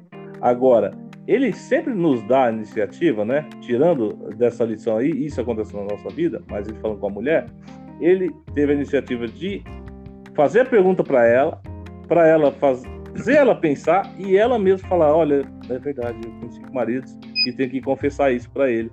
E ainda, né, aí depois ele ainda, ela não dá a, a, a resposta total, ela fala, né, dos cinco maridos lá e tal, mas Jesus falou, olha, eu sei que tem cinco maridos, e esse ainda, né, e tem outro vindo aí, né? É, isso que você tem não é, é seu, né? Exatamente, né? você entendeu? Aí, quer dizer, você vê, ela com o lado humano ainda, ela tentou se consertar, mas aí é, Jesus vai vai trabalhar, vamos dizer assim, essa questão, Jesus vai bem na ferida, só que com amor, ajudando, essa é a diferença, né? Jesus eu acho maravilhoso. É como você falou, ele não perguntava o credo da pessoa quando ele curava as pessoas, ele ia fazendo a obra dele, né? E muitas vezes nós, Paulo, nós não fazemos isso, né? A começar por mim aqui, eu tenho tentado me policiar com isso, é, de não sair julgando as pessoas. Ah, é católico, então vou conversar, vou ajudar. Ah, é espírita, vou conversar, vou ajudar. Sabe? Não, não, eu estou tentando melhorar isso, sabe? Ah, eu posso até falar algo aqui rapidamente aqui. É, esses dias eu fui fazer uma terapia, né? Sabe que terapia é muito bom, né, Paulo? Sim, sim, excelente. Então, eu... O remédio para aqueles que são tricotomistas que confiam nisso. É, é, um dos melhores remédios para a parte da alma do é, Então, ó, eu sou agora dicotomista, mas eu, eu creio, porque a gente tem esse lado, né? Que precisa ser cuidado da mente, do inconsciente, subconsciente, né? Sim, de fato, é, é, é importante, inclusive, é, é o que, que a gente percebe, é, um, um, pouco interesse, né, inclusive daqueles que, que se interessam em estudar teologia. Hum. Eu vou dizer assim, os poucos teólogos que eu conheço, tá. né? É, a pessoa tem interesse gigantesco em estar tá se formando em teologia, usando em grego, hebraico, qualquer tipo de coisa assim, mas eu ainda não percebi o interesse de alguém que quer se formar em teologia e, na sequência, se especializar, por exemplo, em geografia, uhum. ou em história, ou, ou em filosofia. Ah é, é, em arqueologia, antropologia, que seja, é. é. uma outra ciência secular onde você consiga fazer o link, uhum. Né? O Bruce Link falou aí, ó, é, é, entre aquilo que é a fé e aquilo que é a razão, como se fossem coisas distintas, mas que na verdade não é, sim, né? Sim. É, o, o, você citou o Mário Sérgio Cortella, tem uma frase muito interessante é. dele, é, que ele defende que algumas pessoas a, a, o atacam dizendo o seguinte: ah, mas é, crer é coisa de quem não, não, não pensa. É. Ele falou: não, é pelo contrário. Todo mundo que tem fé pensa, porque se você é uma pedra, você não pensa e nem tem uhum. fé. É muito pelo contrário. Para você ter fé, é necessário que você pense também. Não é uma coisa não, não, não anula a outra. Sim, sim. É que eventualmente existem pessoas que pensam que não têm fé. Uhum. né? Mas todo aquele que tem fé, ele pensa também, tanto que ele escolheu pensar. É, é, Ter fé. É um direito de escolha que sim, ele tem, né? É a famosa fé racional, né? Exatamente, aquilo que o apóstolo Pedro disse lá, né? 1 Pedro 3,15 lá, que nós tenhamos a paciência para poder responder com mansidão aqueles que nos questionam a razão da fé, a, razão da esperança que nós temos. Exato. Então, e retomando aqui, Paulo, é, a pessoa lá onde eu fui fazer a terapia, né? É, a gente tem que cuidar também da nossa alma. A gente às vezes cuida do corpo e não cuida da alma, né? Tem tudo isso, né? E a terapia é quase como se fosse um, um pastor conversando, na verdade, com a ovelha, né? Só que, às vezes, é, eu até disse em outro podcast com você, é, tem pastores que não estão preparados para todos os assuntos da modernidade. E é até difícil de cumprir é, tal tarefa, né? Então eu fui lá falar com essas pessoas. Tem muitas pessoas, é, vamos dizer assim, famosas que fazem terapias e têm sucesso exatamente por causa dessas terapias, né? É, eu até me lembro, vou falar algo rapidinho aqui que vai fazer um sentido aqui para explicar melhor. A Eliana, sabe aquela Eliana que passa no, no SBT? Então, Sei. ela teve um probleminha psicológico, ela falou, que é o seguinte: quando ela fazia só programa para criança, tudo bem, ela acostumou naquela vida. Depois ela passou a fazer programa para adulto, igual ela faz hoje, né? Ela falou que começou a complicar algumas coisas na vida dela. Eu não vou discorrer aqui porque, é, vamos dizer assim, eu não fugi nada do evangelho, né? Aqui da palavra de Deus e do foco do podcast. Mas ela, ela falou que trouxe problemas para a vida dela. E ela precisou, só por causa disso, pô, parece uma bobagem, né? Pra gente ver a hora, mas o que, que é? Mas assim, ela é, é como se fosse, para entender melhor, uma pessoa tem uma profissão, aí muda para outra profissão. Quer dizer, muda o mindset, muda é, o jeito da pessoa pensar, né? Enfim, uma série de coisas, e isso tem consequências. Aí eu tô dando um de vários exemplos, né? E ela foi e fazer terapia, né? Uh, só que esse pessoal tem muito dinheiro, né? Então eles fazem terapia praticamente, vamos dizer assim, uma vez por semana, né, e tal. Enfim, outro caso que me vem também de uma pessoa muito famosa é o Felipe Neto. O cara tem muito dinheiro, né, e faz terapia, terapia, ficou depressivo, né, e nessa eh, geração que a gente está acostumado a ter tudo na hora, a gente clica no, no, celular, já quer que o aplicativo abra na hora, se não abre, a gente já fica estressado, né?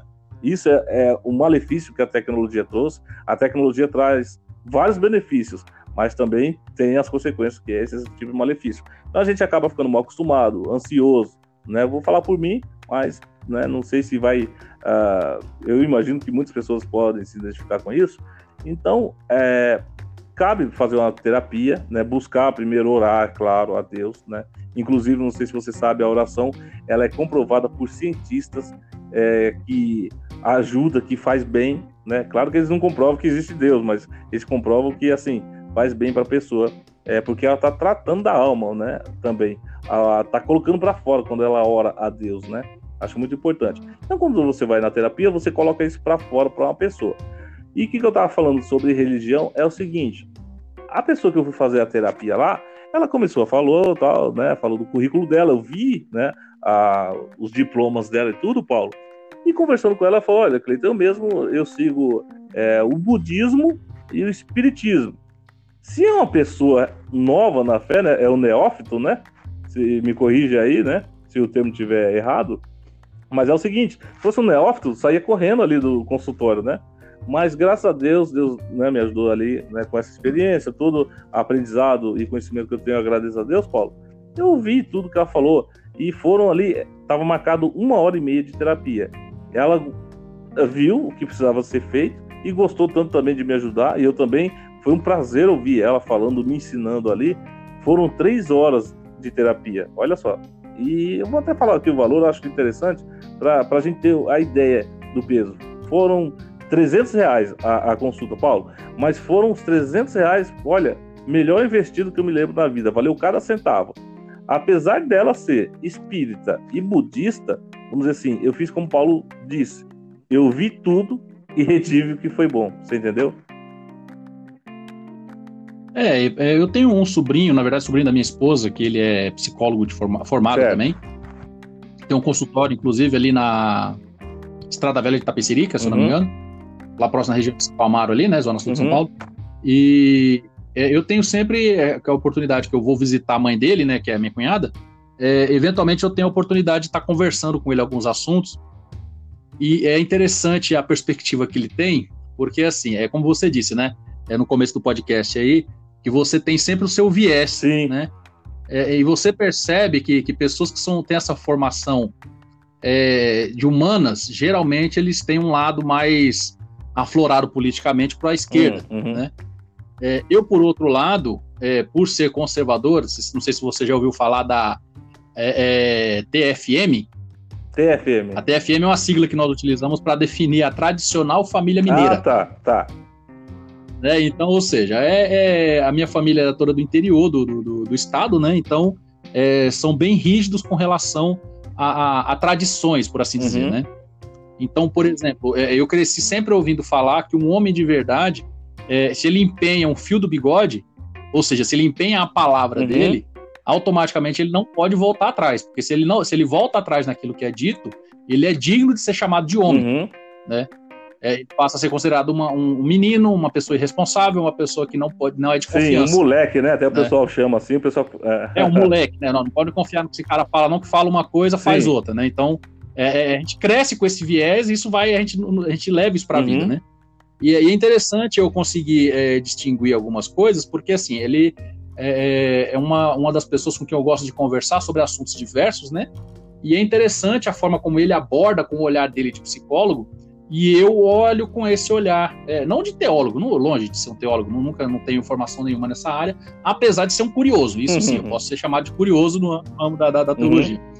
É, é, e a gente chega, eventualmente, em alguns assuntos, em algum, na mesma, na mesma, é, no mesmo discernimento sobre determinado uhum. assunto. E em, outro, em outros assuntos, a gente vai por, por lados totalmente opostos e a, a, as conclusões que nós alcançamos também são totalmente opostas, né? É, é, mas é interessante que, assim, toda vez que eu converso com ele, eu me sinto um pouco mais enriquecido. Seja porque eu aprendi uma nova perspectiva que eu não tinha pensado. Certo. Seja porque reforça aquilo que eu estou pensando e que eu preciso me preparar melhor, porque existem outras pessoas é, muito inteligentes aí que estão preparadas a, a, vir, a vir com ideias que são distintas da minha e eu preciso me preparar melhor para poder me defender. Uhum. Porque, eventualmente, ser levada a, a, a concluir coisas que é, a minha consciência apontam como erradas. Certo. Então, é, mas é de fato, é, o fato da formação dele ser psicólogo, né? Ele não é, não é um teólogo, a gente não está falando sobre teologia, uhum. mas são assuntos também que me tratam, me fazem muito Sim, bem. Sim, porque cuida da sabe? alma. Né? Eu não estou fazendo uma terapia com ele, eu não estou pagando, uhum. né? Mas é, sabe aquela conversa intelectual que você consegue ter com alguém em um nível que você é levado a, a pensar de fato e você às vezes fica ruminando e pensando e pensando naquilo ali por vários e vários sim, dias. Sim, sim. É o tipo de conversa que eu tenho com ele e me agrada muito esse Quer tipo dizer, em outras palavras, claro que agrada, isso é muito bom. Você tem consultas grátis aí, né? Ainda de quebra, né? Graças a Deus, né? é, não, não chega a ser uma, uma, consulta, porque teoricamente a consulta seria falando de problemas particulares que sim, eu tenho, sim. né? E geralmente são assuntos diversos, né? Então, por exemplo, é, eu me lembro quando a, a última conversa que nós tivemos, a gente estava falando daquele assunto do, do, do, do, do rapaz aqui que destratou o motoboy, não sei se você lembra, que foi entregar um delivery na sim, casa sim. dele, e ele destratou, acho que foi na região de Alphaville, aqui, hum. se eu não me engano. É, a gente estava tratando, né, é, sobre, tanto sobre a atitude do, da, da, do dono, do, do, do, morador do condomínio, uhum. como com a relação à atitude do motoboy também, sim, né? E, e, mesmo partindo de vieses diferentes, partindo de, de, de, de perspectivas, de cosmovisões totalmente distintas, a gente chega a conclusões ali que, nesse assunto, particularmente, foram foram bem semelhantes. Sim, você usou uma palavra tremenda aí, né? É, cosmovisão, né? Você vê que o motoboy tinha uma cosmovisão boa, né? Assim, humilde, simples. Uhum. Você vê que depois ele ganhou muita coisa, né? Uh, Sim. falando do material, mas o reconhecimento foi o principal, né? E depois ganhou muita coisa que ajudou ele. Já o outro lá, morador, ficou até feio para ele. Os próprios moradores daquele condomínio colocaram uma faixa lá dizendo que uh, não compactuavam com o que aquele é, homem pensava, né? Aquele que se tratou o motoboy. Enfim, uh, a gente vê essas questões todas. É, é, interessante conversar sobre isso. A gente tira lições. Como do texto, voltando ao texto aqui, Paulo, é, eu te pergunto: Jesus ele fez um papel ali de psicólogo com aquela mulher também ou não? Ah, com certeza, não somente com ela, mas se você perceber, principalmente acho que o Evangelho de João ele tem esse cuidado de demonstrar uma tratativa específica que Jesus tem com cada uma das pessoas, né? é, é ele age de forma que quebram protocolos, é, é, vai contra a cerimônia, vai contra o ritual, né? É, ou seja, o dogma para Jesus acho que não significava nada, né? não tinha importância para ele. Não, mas o rito fala que tem que ser dessa forma, não quero saber. Eu vou agir dessa forma, assim, assim, assado. Então, você percebe, por exemplo, essa atitude quando os fariseus vêm reclamar com Jesus, porque os discípulos de Jesus estavam riscando espigas, né? Estavam pegando espigas ali, debulhando e comendo no sábado. Teoricamente era um trabalho e para o judeu o trabalho era, o sábado era sagrado e não se poderia fazer isso, né? E Cristo retruca com eles ali, né? Olha, é, parece que vocês não entenderam. O, o, o homem não foi feito para o sábado, né? Sábado foi feito para o homem. Né? É, um, é um dia de descanso estabelecido para que o homem possa descansar. Não é um dia sagrado para que o homem possa venerá-lo. A gente tem que venerar e adorar a Deus. Né? Então é só um exemplo que você percebe que Cristo ele ia muito além. É, você vê o exemplo, por, é, o exemplo, por exemplo, redundante de novo. Você vê o caso da mulher adúltera, né? E todos ali estavam prontos para apedrejar, e Jesus ali escrevendo, o pessoal fala, ei Jesus, vamos fazer o que com ela? Jesus pergunta o que, que a lei fala. Ah, fala para apedrejar ela. Então tá bom. Todo mundo que estiver sem pecado pode apedrejar. Ou seja, Jesus com uma única frase, ele alcança o intelecto e o psicológico de cada um daqueles ali e os faz refletir acerca de si mesmo. Né? Fala, tá bom, é, a lei manda fazer isso aí, mas qual de nós aqui tem moral para dizer que ela tá pecado e ela tá pecando e é digno de lançar pedra nela? Pois, né? Porque se é para tratar a pedrada todo mundo que é. peca, vamos todo mundo matar todo mundo na pedrada e o último pega uma pedra grande, taca para cima, deita no chão e na cabeça. Exato. Vai é. Agora, ninguém ia fazer isso, né? Lógico que não fizeram. Vai, que aí o pessoal faz o quê? Não, lá, lá deixa a pedra de lado ali vai sair de fininho aqui, porque hum. é, o exercício de reflexão que Jesus exerce ali sobre cada um deles, inclusive sobre essa mulher ali, faz com que eles tenham um conhecimento próprio. Eu imagino que esse é o principal foco da psicologia, hum. né? Fazer com que você é, reflita, sim, sim. né? Você pense acerca de si mesmo e assim você reveja suas atitudes, reveja suas minimamente razoável Exatamente. É. Inclusive, nessa passagem que você está dizendo aí, é, não querendo alongar, mas é muito bom conversar aqui, né? É o seguinte: os mais velhos foram deixando as pedras, o texto deixa bem claro, né? Quer dizer, eles tinham noção, os mais experientes, né? Talvez se tivesse só jovem ali, ia complicar o negócio. Foi o que a gente até estava falando agora, né? Dos pais, né? Da Samaritana da ouvida aos pais, né? A gente falou no meio do podcast. É, os mais velhos, né, Paulo? Fica até uma lição para nós, nós que já estamos caminhando aí, né? É, eu estou mais perto do 40, né? Eu tô com 39 anos. Você, tá, você tá, ainda está longe ainda, né? Mas a verdade é, que é isso, daqui a cinco anos passa voando. então, é, vamos chegar, acho que na segunda idade já, né? Aí depois para terceira idade, por aí vai. É, uma... Rapaz, isso me dá um medo. Não, mas, olha, só tem um segredo que a gente pode fazer, né, contra o tempo, né? É tentar envelhecer bem. Aí o resto é esperar, é. né? É, vamos dizer assim, a Cristo nos levar, aí sim, aí vai ser né, uma benção total, né, um regozijo total lá em cima né, nas bodas dos cordeiros. Ó, ó, outro tema aqui, falando contigo, rapaz, tem vários temas que me vem à cabeça. Escatologia, olha só, Paulo. Você tá anotando tudo aí para não esquecer depois, Olha, né? não tô anotando não, mas eu tô deixando guardadinho aqui no lugar da cabeça aqui que você viu. Ó, por exemplo, isso aqui tudo que eu tô falando aqui, é, modéstia à parte falando, né? É, desde a hora que você falou os temas, né? já ficou na minha cabeça aqui. Aí eu vou colocando algumas coisas, e, tipo assim, tópicos, né? Depois a gente vai desenvolvendo e vai saindo essa conversa aqui, que eu acho tremenda. Primeiro, para honra e glória de Deus, né? O lhe deu glória. E depois essa conversa aqui entre irmãos em Cristo Jesus, e que pode, e que eu creio que ajudam o, Paulo, outras pessoas. Inclusive, eu recebo muito feedbacks, né? Uh, opiniões de pessoas falando: Nossa, me ajudou muito a esclarecer, Cleiton, dúvidas que eu tinha há anos, sabe? Irmãos, irmãs de várias denominações diferentes, sabe? Uh, eu até me assustei quando eu vi o quanto de gente escuta esse podcast, sabe? De verdade. Eu não vou falar o número aqui, que eu acho que é igual o Iago Martins fala, né? Às vezes a gente se gaba de algumas coisas, né? E leva o selo babaca, né? Do ano. Então, não vale dizer o número. Mas é um número até grande. Eu comecei, sabe, de uma maneira, é, vamos dizer assim, despretensiosa, sabe? E tem ajudado pessoas. E isso é muito bom. Então, vamos ligar uma coisa à outra, né? Falar de Deus aqui, né? Da Bíblia e depois teologia, deixando sempre bem claro, né? Eu gosto de fazer essa diferença. Que a teologia está abaixo de, da, da Bíblia, né? Tem gente que acha e vive, às vezes, quando está cursando teologia, acho que é, é, é, vamos assim, a pessoa se torna semideus. E não, é ao contrário, como a gente falou, a pessoa aprende mais para servir mais. E quanto mais a pessoa aprende, né, Paulo, a pessoa, vamos dizer assim, aquele adágio, né, como você gosta, né, dessa palavra, né, ou ditado antigo, é, quanto mais eu sei, sei que nada eu sei, né? É, só sei que nada sei, né? É, então. Esse foi o puro, o adágio puro, né? Vamos dizer assim, né?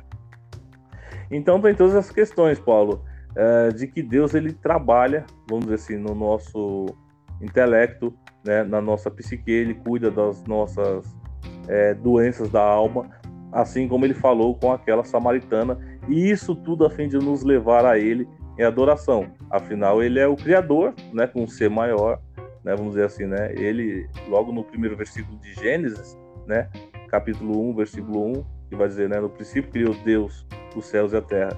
Deus já começou ali criando os céus e a terra e criando o tempo, né? No princípio. Eu achei muito interessante esse é, aprendizado que eu tive há algum tempo atrás, né?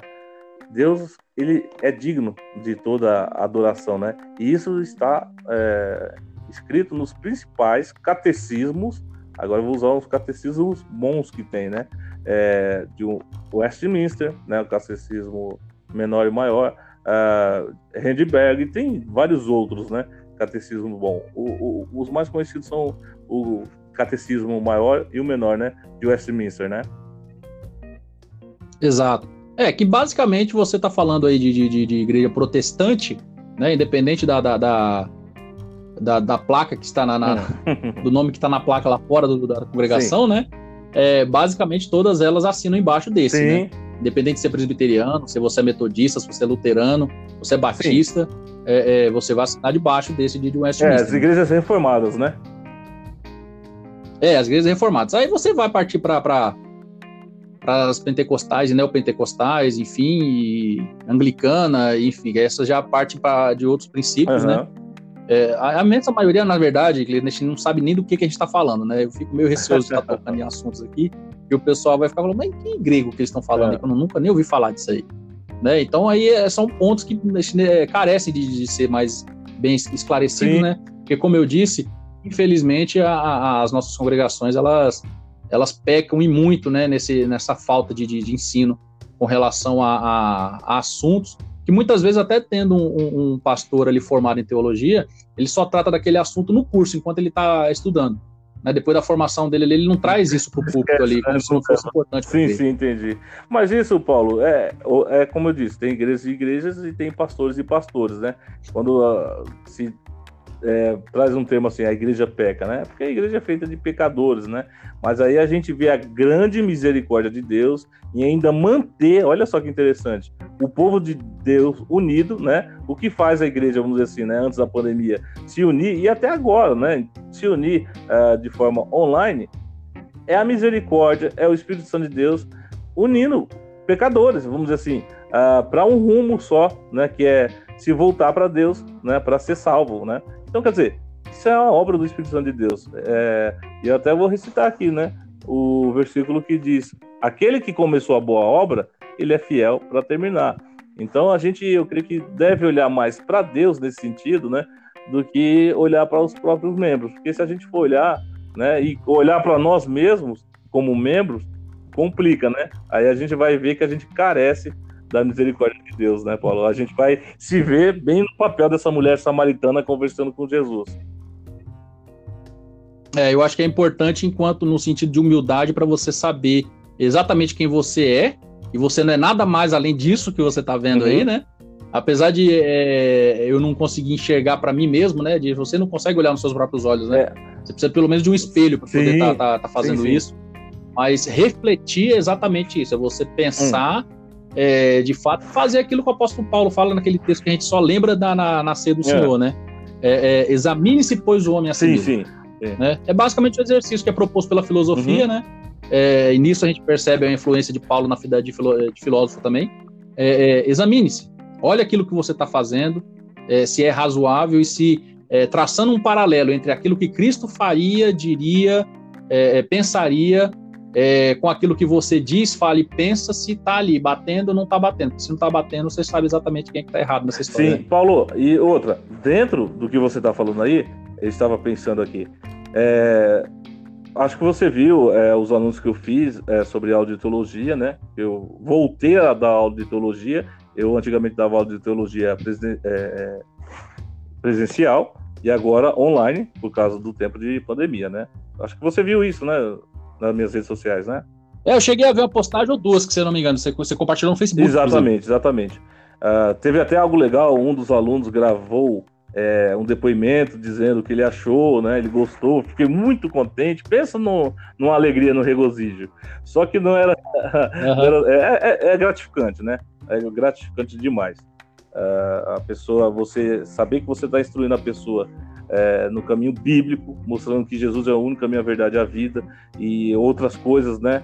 Uh, interessante que você tem vontade de ensinar tudo que você sabe de teologia para a pessoa num dia só, mas aí você tem que ir no leitinho, né? Porque a pessoa está aprendendo, né? Agora.